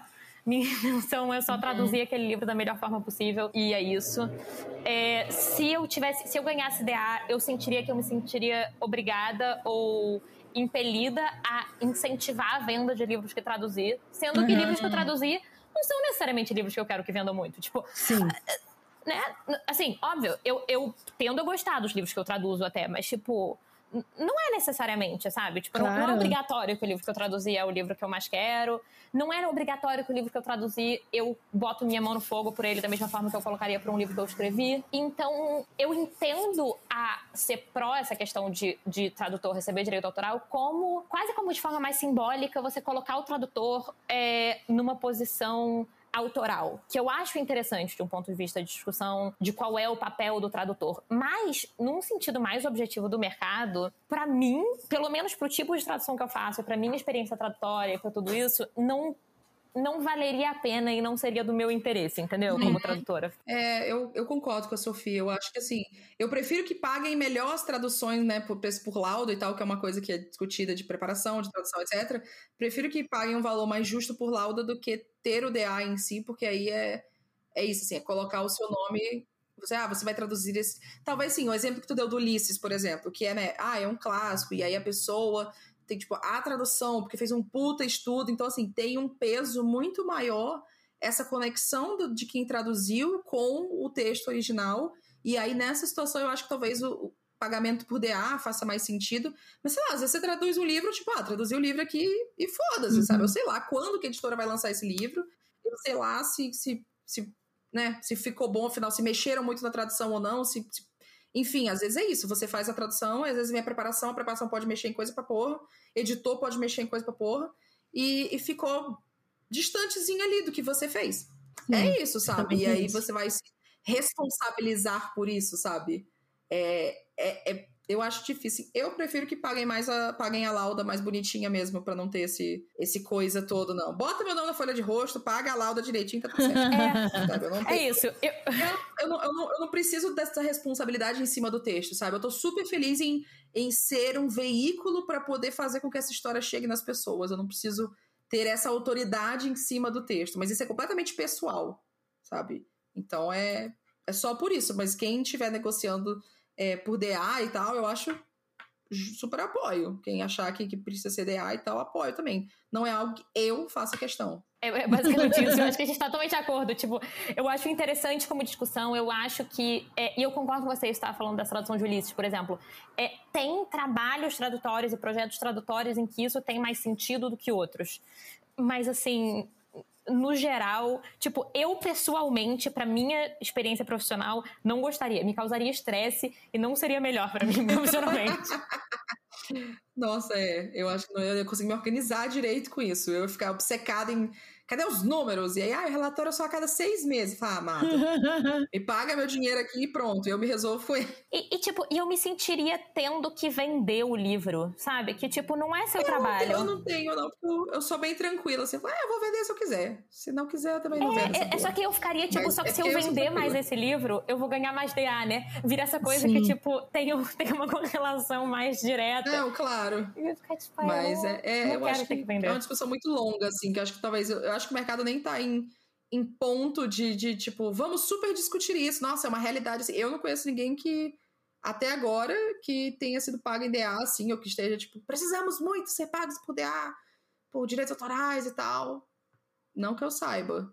Não sei, Sofia. Não, acho que não. Eu acho que, assim, os contextos em que eu acabo vendo essa discussão ter um pouco mais de tração são esses mais específicos de projetos tradutórios mais específicos, tipo grandes clássicos ou tipo tradutores que sempre traduzem um determinado autor com um catálogo muito uhum. grande. Sim, né? Sim. Especialistas. Enfim, Exatamente. É. E, que, e que eu acho que é o contexto em que tem mais sentido mesmo essa discussão. Tipo, porque é, é, diferente do. É porque eu não quero falar de um jeito que sou pejorativo, não é isso, mas, tipo, é diferente da minha experiência, que é mais como uma tradutora profissional de ficção comercial.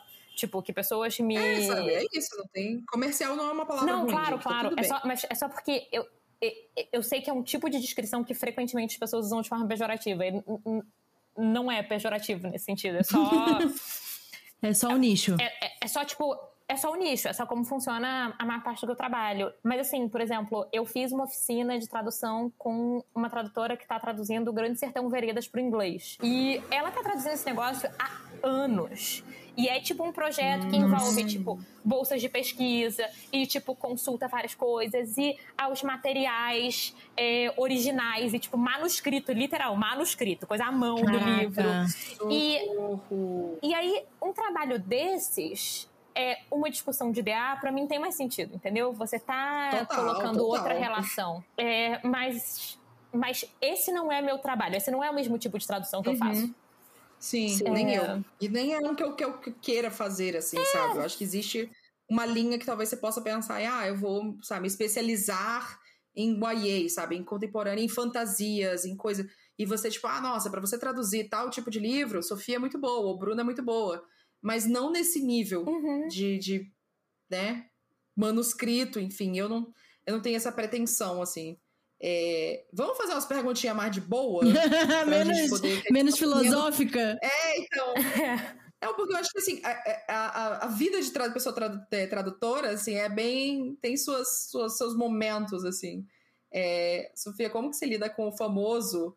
Putz, eu lembrei agora como é que essa palavra eu já entreguei a tradução. Ou então assim, ai, nossa, ia ficar tão bom isso aqui, tipo, aprendi essa palavra hoje, eu precisava dela dois meses atrás. ai, olha, eu tento desencanar, às vezes acontece.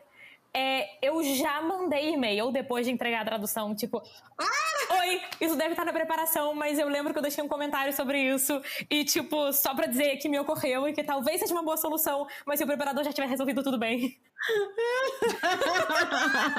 eu, não, eu não sei se eu já fiz isso ou se eu quis fazer, e aí eu fiquei, pensei tanto em fazer e eu não sei se eu fiz ou não fiz. Assim, mas tá tudo bem. Mas, mas no geral eu desencano. Pra você, agora vamos falar de tipo, eu acho que às vezes a gente precisa fazer um serviço é, para as pessoas também, que foi quando a, a Diana veio aqui e muitas pessoas aprenderam sobre mercado editorial, né? Então acho que também dá pra gente ensinar coisas que não só as partes filosóficas, mas as partes práticas também, né? Então, assim, o que, que você acha? Eu vi que você fez vários stories sobre isso, muito legais também. Eu fiquei acompanhando. Eu não, eu não faço tradução, gente. Eu não pretendo fazer tradução, mas eu fiquei assistindo todos os stories da Sofia falando, tirando dúvidas das pessoas sobre como eu que amo. é essa tradutora, né? Mas assim. Eu amo ver a Sofia falando sobre é, isso, porque eu acho tão legal. Sim, Obrigada, é gente. Foi por isso Como que a gente vocês podem ver, eu gosto de falar sobre isso, né? Não, eu amo. Eu já fiquei assim, ah, eu preciso chamar mais a Sofia para poder conversar sobre é, isso, que eu acho tão é, legal. É, você fala muito bem sobre isso. Falando. Ela vai ser muito inteligente, sabe? Ela é muito inteligente falando sobre Obrigada. Tudo isso para perguntar qual, assim, coisa que você acha que o trator iniciante tem que saber? Se você conseguir resumir isso, assim, tipo, hum. coisas principais. Hum, é, é difícil. É, tentar ser o mais, tipo, coisas básicas. Um, sem ser muito filosófica, mas, tipo, tem que ter um grau de desapego com o texto. É, tipo, ah. isso que a Bruna perguntou do tipo, do lembrar é, depois. Tem um pedaço que, tipo. E, deixa ali. Deixa embora. ali embora. E, tipo, e, falando de novo, no tipo de tradução que eu faço, que é, tipo, eu traduzo principalmente literatura comercial. É, você tem um prazo para fazer aquele livro, não vai ser a única coisa que está fazendo naquele prazo, e é, o livro precisa ficar pronto. Então, é, fica muita noia de tipo.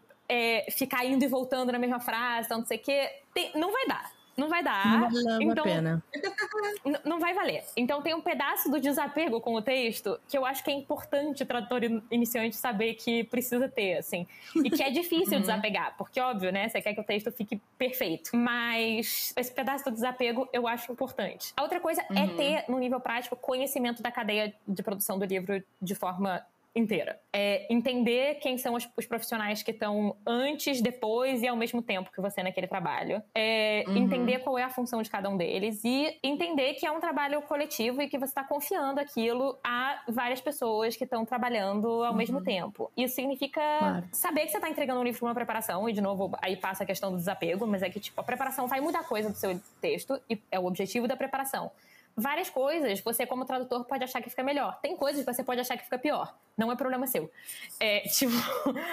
Verdade. Tem um, um conhecimento de como a cadeia toda funciona. É, é genuinamente muito importante para que você saiba fazer seu trabalho da melhor forma, porque faz com que você entenda uhum. o que que tá dentro do escopo do seu trabalho e o que que não tá. A outra coisa fundamental passa por aquilo filosófico que a gente estava conversando, mas é que traduzir não é só saber escrever em português e ler bem inglês, por exemplo. É, não é só gramática e dicionário. Não. É saber é, pesquisar, é saber. É, e não só pesquisar o que significa aquela palavra, mas pesquisar é, o contexto daquele livro, é entender entender o que que você está o que que você tá traduzindo de forma mais profunda do que só essa frase significa isso e por exemplo, ter uma sensibilidade para o que você não tá entendendo. Porque uma coisa que isso eu pego muito quando eu tô fazendo preparação em copy é que o tradutor não entendeu que ele não entendeu uma frase.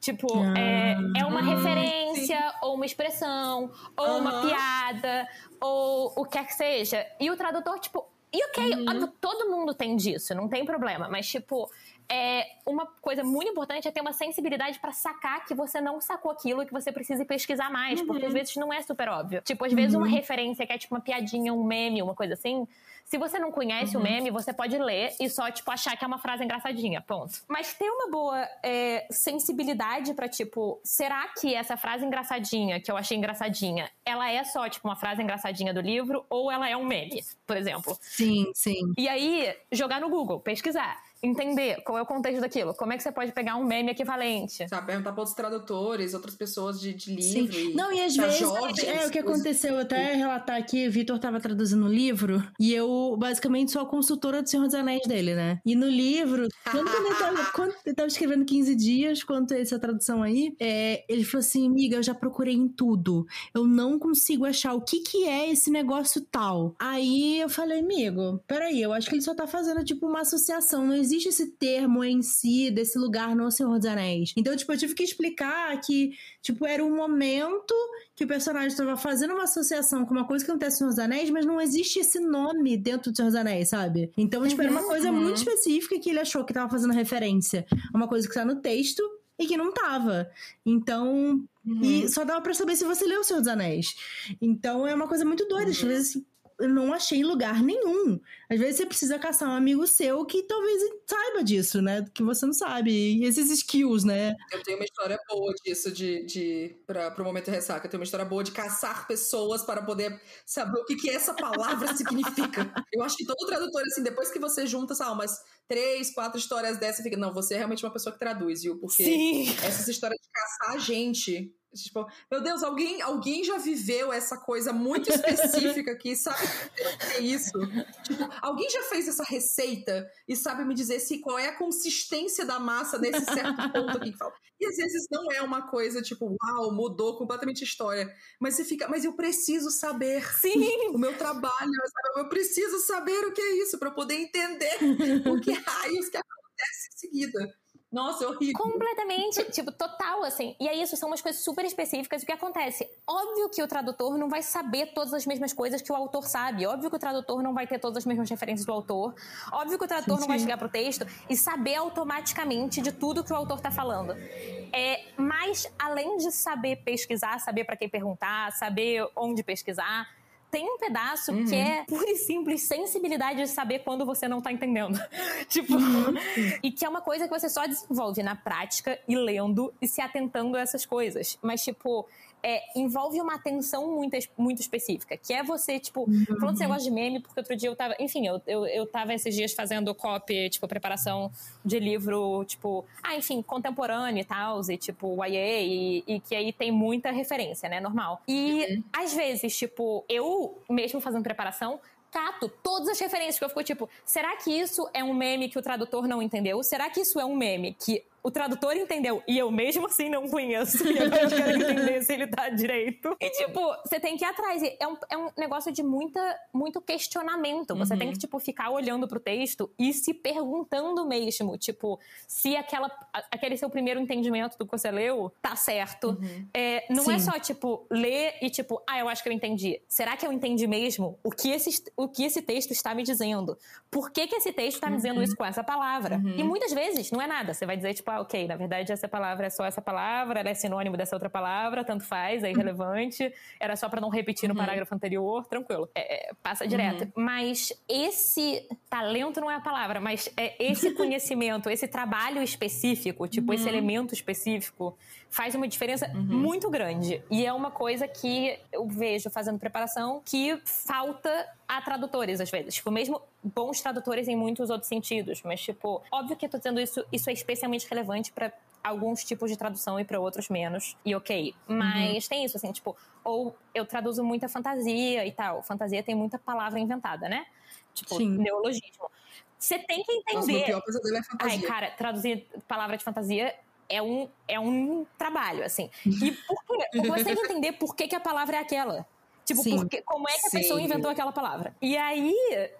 É, é todo um negócio, né? Você entender, tipo, como é que a pessoa inventou aquela palavra, tipo, qual é, é, qual é a etimologia da palavra que a pessoa inventou, Nossa, por que, que é desse jeito, é, como isso encaixa, como, tipo, tem, não é nem fantasia, mas é um livro de ficção científica que eu traduzi para Morro Branco, que é, é, chama, tipo, Os Eternos, a série. Saiu primeiro, só, Hum. só traduzi o primeiro até Ah, agora. sim. É uma antologia. E que, tipo, tem um personagem que ele fala latim e grego, além do inglês, que é, tipo, a língua que eles estão falando. Só que o que acontece? A gente tem palavras, porque a gente, porque português é uma língua de origem Sim. latina, a gente tem palavras que são iguais no latim. Iguais. Então, às vezes o cara tá falando uma palavra que é no texto em inglês em latim, só que eu não posso deixar ela em latim em português. Por quê? Porque em latim, ela só. Se, se eu deixar em latim, ele só tá falando português em português. Sim, sim, ele fala abra. Aí você escreve abra. É, a coisa clássica é que ele falava Deus o tempo todo. Tipo, meu Deus. Só que, tipo, a gente fala também meu Deus. É assim que a gente fala meu Deus, entendeu? isso que, tipo, bom, o que, que eu faço com isso agora? Enfim, no fim, a gente, eu conversei com, com a editora e com o preparador e a gente trocou, quando era nesse caso, pro tipo grego. E aí, quando o grego era muito parecido com o português, a gente trocou pro latim. E aí a gente variou quando ele fala latim, uhum. quando ele fala grego, às vezes. Nossa, e olha isso, sabe? É... Todo esse, esse manejo é uma coisa que tem que ter conversa com a editora, às vezes com o preparador, às vezes você pode precisar falar com o autor mesmo e falar, olha, então, Sim. isso aqui vai ter que ser desse jeito, porque é assim. E aí, tipo, ok, ou então não, se vira. Exatamente. Sim. Eu acabei de fazer uma leitura de para aquisição e é um livro de uma autora acho que ela é chinesa americana. E aí tem dois personagens, hum. um se chama Pau e o outro se chama Kagan. E aí eu falei assim: é, atente isso para a hora da tradução, por favor, se possível, eu eh, contrate um tradutor amarelo. E é isso. tipo, já na aquisição já falei, amiga, já fica ligada aí no pau e no cagã. Porque pode ser que dê É ruim. porque tem o Grisha, né? Que teve o mal, que virou Mali. Mali, mas eu odeio Mali. Mal, porque... É, mas é isso, mas como é que, como é que o cara vai chamar mal, né? Tipo, é, eu falava, tem Cara, tem uma autora cujo primeiro nome eu nunca lembro, mas tem uma autora que publica em inglês e que o sobrenome é Pau Preto. E toda vez Nossa, que eu vejo. Gente, essa cara, Pau eu e a Laura, a gente já teve todas, tantas conversas sobre como a gente fica, tipo, essa mulher ela nunca vai poder ser traduzida pro português. Nunca, tipo, ela vai ter que mudar de nome. no Brasil, Você nunca, não pode nunca. lançar no Brasil com o sobrenome Pau Preto. Não, não vai, não vai dar. Eu, ela não é, é, Não é tailandesa, não, mas ela é algum, algum país de colonização espanhola, uhum, alguma coisa assim. É. E aí. Gente, eu não, eu não aguento, eu tenho 12 anos toda vez que eu leio o nome dessa mulher, eu começo a rir. Eu não consigo, eu não consigo, não, eu, eu, sou ridícula. Eu fico, eu fico, sofrendo, assim, porque eu fico assim, nossa, ela nunca vai ser publicada não, e ela, tipo, e ela saiu em várias box, né, lá fora, e não uhum, sei o que lá, sim. ah, fulana pau preto. Não vai rolar, fico, não vai rolar. Não vai rolar aqui no Brasil. Não vai, não, Enfim. Não tem, não tem como, não tem a menor possibilidade. O que eu ia complementar na fala da Sofia de de dicas para iniciantes, assim, eu mesma como uma pessoa que eu ainda me considero muito iniciante nesse rolê todo, é que a gente foca muito em aprender inglês e saber o vocabulário inglês e tchá, nossa, li tudo em inglês e tudo mais, mas a gente precisa saber muito português. A gente precisa saber muito cultura de língua portuguesa, sabe? Porque a gente foca tanto em saber aquela palavra super específica em inglês, tipo, tá, e como que isso fica em português e isso é usado em português, principalmente, tipo, verbos muito específicos do inglês. Ah, beleza, o equivalente é esse. Mas as pessoas usam isso aqui no Brasil. É, e principalmente, é uma coisa que eu acho que é importante, regionalismo, uhum. gente. Eu nunca deixo de contar a história. Eu contei isso no podcast que eu fiz com a. No episódio que eu fiz com, no Scalicast, falando sobre tradução com a Dulce e com a Paloma. Que uma vez eu li um livro e, e aí tinha lá, ah, a pessoa vai sair para correr. Ah, então eu vou colocar aqui o meu abrigo e vou correr. E eu fiquei juro, minutos e minutos. Abrigo. Uhum. E pera, abrigo. A pessoa vai colocar um, tipo, um negócio em cima dela. Uma casa. Uma tenda. Um guarda-chuva. Eu juro, eu não conseguia entender o que raios que ela queria dizer por abrigo. Não fazia nenhum sentido na minha cabeça. Eu buguei total. Falei, pera, tá errado isso aqui? Calma, deixa eu ler de novo. E aí, depois de muito tempo, eu, eu fiquei assim, tá, coloquei meu abrigo e meu tênis e saí de casa. E aí fiquei, eu não lembro se eu pesquisei ou se eu, se eu enfim, alguma coisa, uma hora eu, clicou assim. Mas a briga é como algumas pessoas chamam moletom, né? Sim. né? Casaquinho de moletom uhum. e tal, roupinha, tipo, casaquinho, enfim. Que a galera usa pra correr. E eu fiquei, amado, isso é regional. Casaco. Coloca, tipo, casaco, coloca jaqueta, qualquer coisa. Roupa é um inferno. Roupa é sempre inferno, né? É horrível. Eu odeio roupas. Mas. Porque gringo tem 50 tipos de casacos diferentes. E a gente tem, tipo, casaco, jaqueta, é, boletom. É isso. Claro, que, que, que eu, eu tenho. Gente, um, um dos meus livros de referência que eu mais valorizo é um dicionário ah. fininho de termos de moda português e inglês. Cara, eu acho que eu já vi tu falando desse livro em algum lugar e eu fiquei assim, eu preciso deste eu, livro. Assim, ele é um negócio que eu tenho assim, tipo, caiu na minha mão meio por acaso, sabe? Tipo, ele era um negócio, acho que ele era tipo da Folha de São Paulo, que vinha numa edição. Sabe, tipo, um desses negócios, tipo, que se você comprava tantos jornais, você troca por um. Uhum. Foi disso que esse livro veio parar na minha mão. Mas assim, é Nossa. muito prático. Ele salva a minha vida nessas horas, porque tem todos esses termos eu, real, chatos. Quando eu, quando eu, encontrar uma roupa assim, eu fico, Sofia, pelo amor de Deus. Me fala aí. Isso que aqui. Roupa é essa? Sabe o que eu odeio? Windbreaker. Ai, sim. Sabe? É esses casacos. É japona, que são, né? Tipo, casaco é tipo de tactel, É, é. eu não sei o que, é, que é muito usado pela polícia nos Estados Uhum. Unidos, né? Aqueles casacos. Realmente é corta-vento, sabe? Só que Eu só vi Como aqui como como é que eu japona, japona. eu, eu já vi corta-vento e a galera usando corta-vento. Eu falei, vai ser isso aí mesmo, casaco, corta-vento. Não, às vezes é, É, isso. isso. Não, eu. Até porque japona, né? Eu acho que, que puxa aí, tipo, ai, porque parece, sei lá, com tipos de roupas de, de cultura japonesa que usaram e aí puxou, É? não sei. Vem daí? É, deve ser, né? Japona, porque tem umas roupas de homens japoneses que, que são, tipo, mais grossonas, assim, tem umas mangas mais coisa e tal, é mais chan. Eu acho que é, né? Eu tô Tô pensando nisso. procurando É. no Google. Eu já vi em anime, enfim. Pode ser que seja, não sei. Cara, mas é. é- é- eu, eu concordo total com isso. Tipo, é, é, é muito importante ter conhecimento da língua, não só do que é gramaticamente, ortograficamente, enfim, correto, mas, tipo, culturalmente, como a gente fala, né? Tipo, expressão, regionalismo, tudo isso. Uhum. Uma coisa que eu. A coisa que eu mais faço. Eu sou carioca, né, gente? Você que estava brincando que eu sou gringa, mas eu sou carioca. Eu falo palavrão a rodo. Tipo assim, eu falo muito palavrão. Óbvio. É, não tem jeito. E aí, uma das coisas que eu adoro fazer em tradução e em preparação é botar um monte de palavrão. Por quê? Porque. Gente, mas é porque o português brasileiro tem uma riqueza de palavrão considerável. E tem, tipo, muito palavrão que a gente usa de forma muito casual.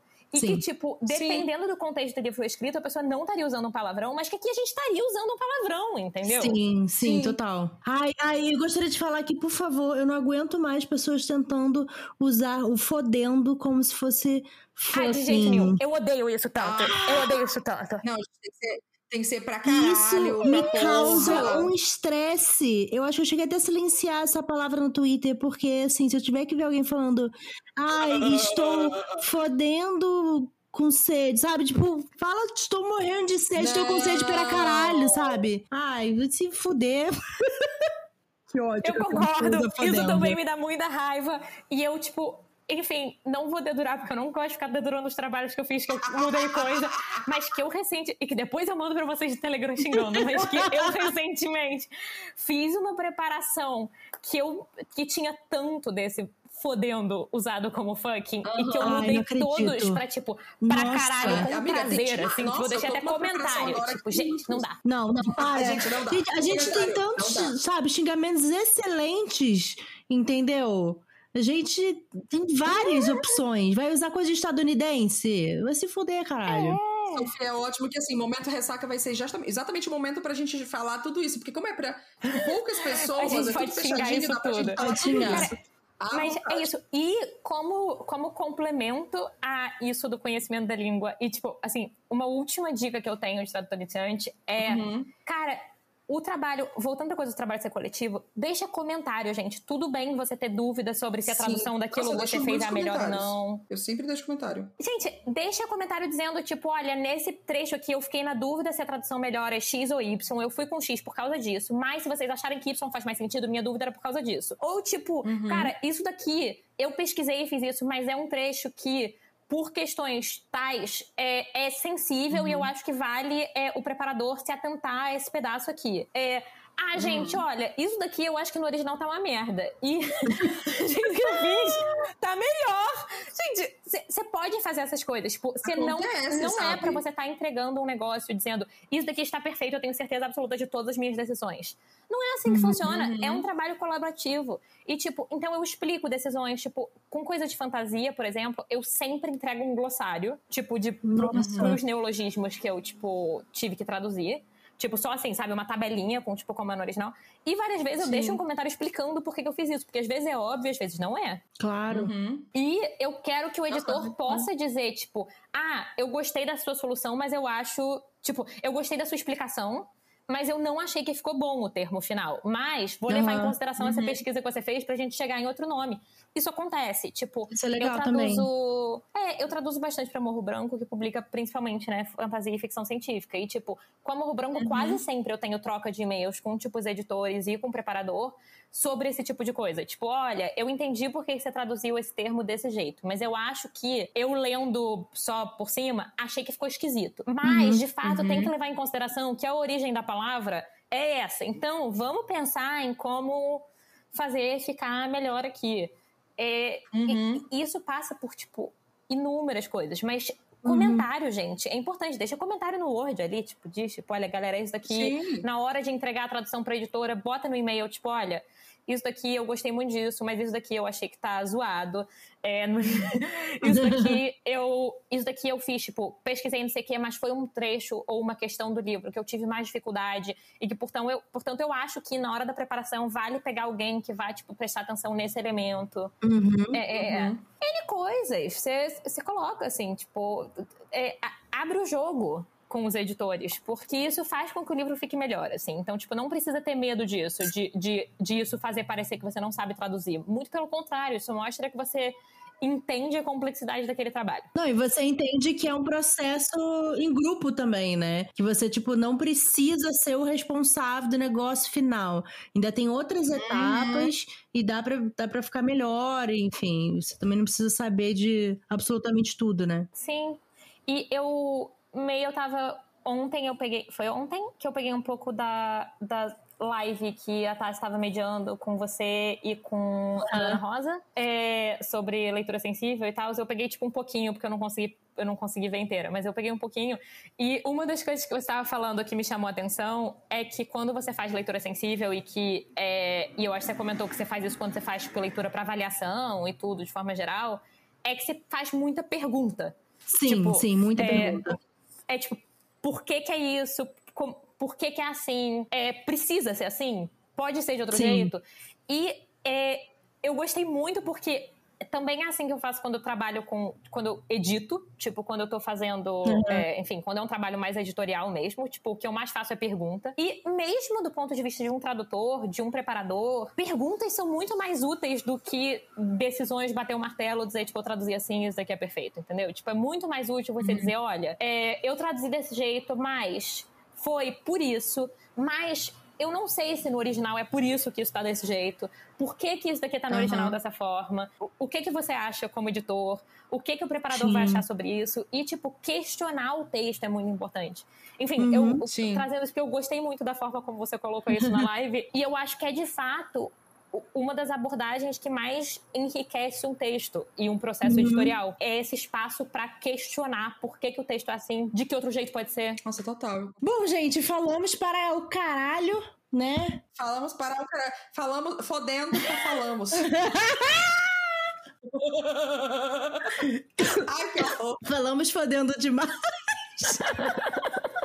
Já engasgou. Sofia, faça o seu jabá. Ah. Faça o seu jabá de que você faz, dos seus livros, de você como tradutor e tudo. Claro, meu jabá. Então, lembrando, meu nome é Sofia Soter. Vocês podem ir no meu site, sofiasoter.com, que vai ter link para as coisas. É, é, meu Twitter também é Sofia Soter. E aí, a partir daí, vocês acham outros links se vocês quiserem. Eu sou também escritora e tenho, como eu mencionei no começo, dois livros publicados pela seguinte que eu coeditei, para os quais eu escrevi, que são os dois livros da Capitolina, é tipo Capitolina volume 1 e volume 2, e um conto na coletânea online, né, tipo só em e-book, Perigo Garotas Unidas, que é um conto de terror YA. Eu também apresento um podcast sobre Buffy a Caça Vampiros, é... que se vocês quiserem ouvir, se chama Boca do Inferno. A gente acabou a primeira temporada e vai começar a segunda em breve, tá rolando Então. Amo. Podem assinar, podem, por favor, me contratar para traduzir do inglês e do francês. Eu faço versão para o inglês também, se precisar. Eu faço preparação, eu passo Agora fala isso tudo em francês. É, você quer que eu fale? Eu posso tentar. Ai, fala. Ah, tipo, me contratem, eu sou tradutora de francês, uh, inglês, não sei o que. Uh, Ai, tá bom. É, uh, Desculpa, gente, é que eu, eu, eu traduzo, mas eu não, eu não falo muito francês no meu dia a dia, então eu fico Amiga. constrangida. Mas ok. É, je suis aussi traductrice de français et de, de l'anglais. Vous pouvez euh, m'envoyer un mail et je peux traduire les livres. Et c'est ça. E eu vou parar de falar francês agora, porque eu fico constrangida falando meu francês é, atualmente. Foi tudo!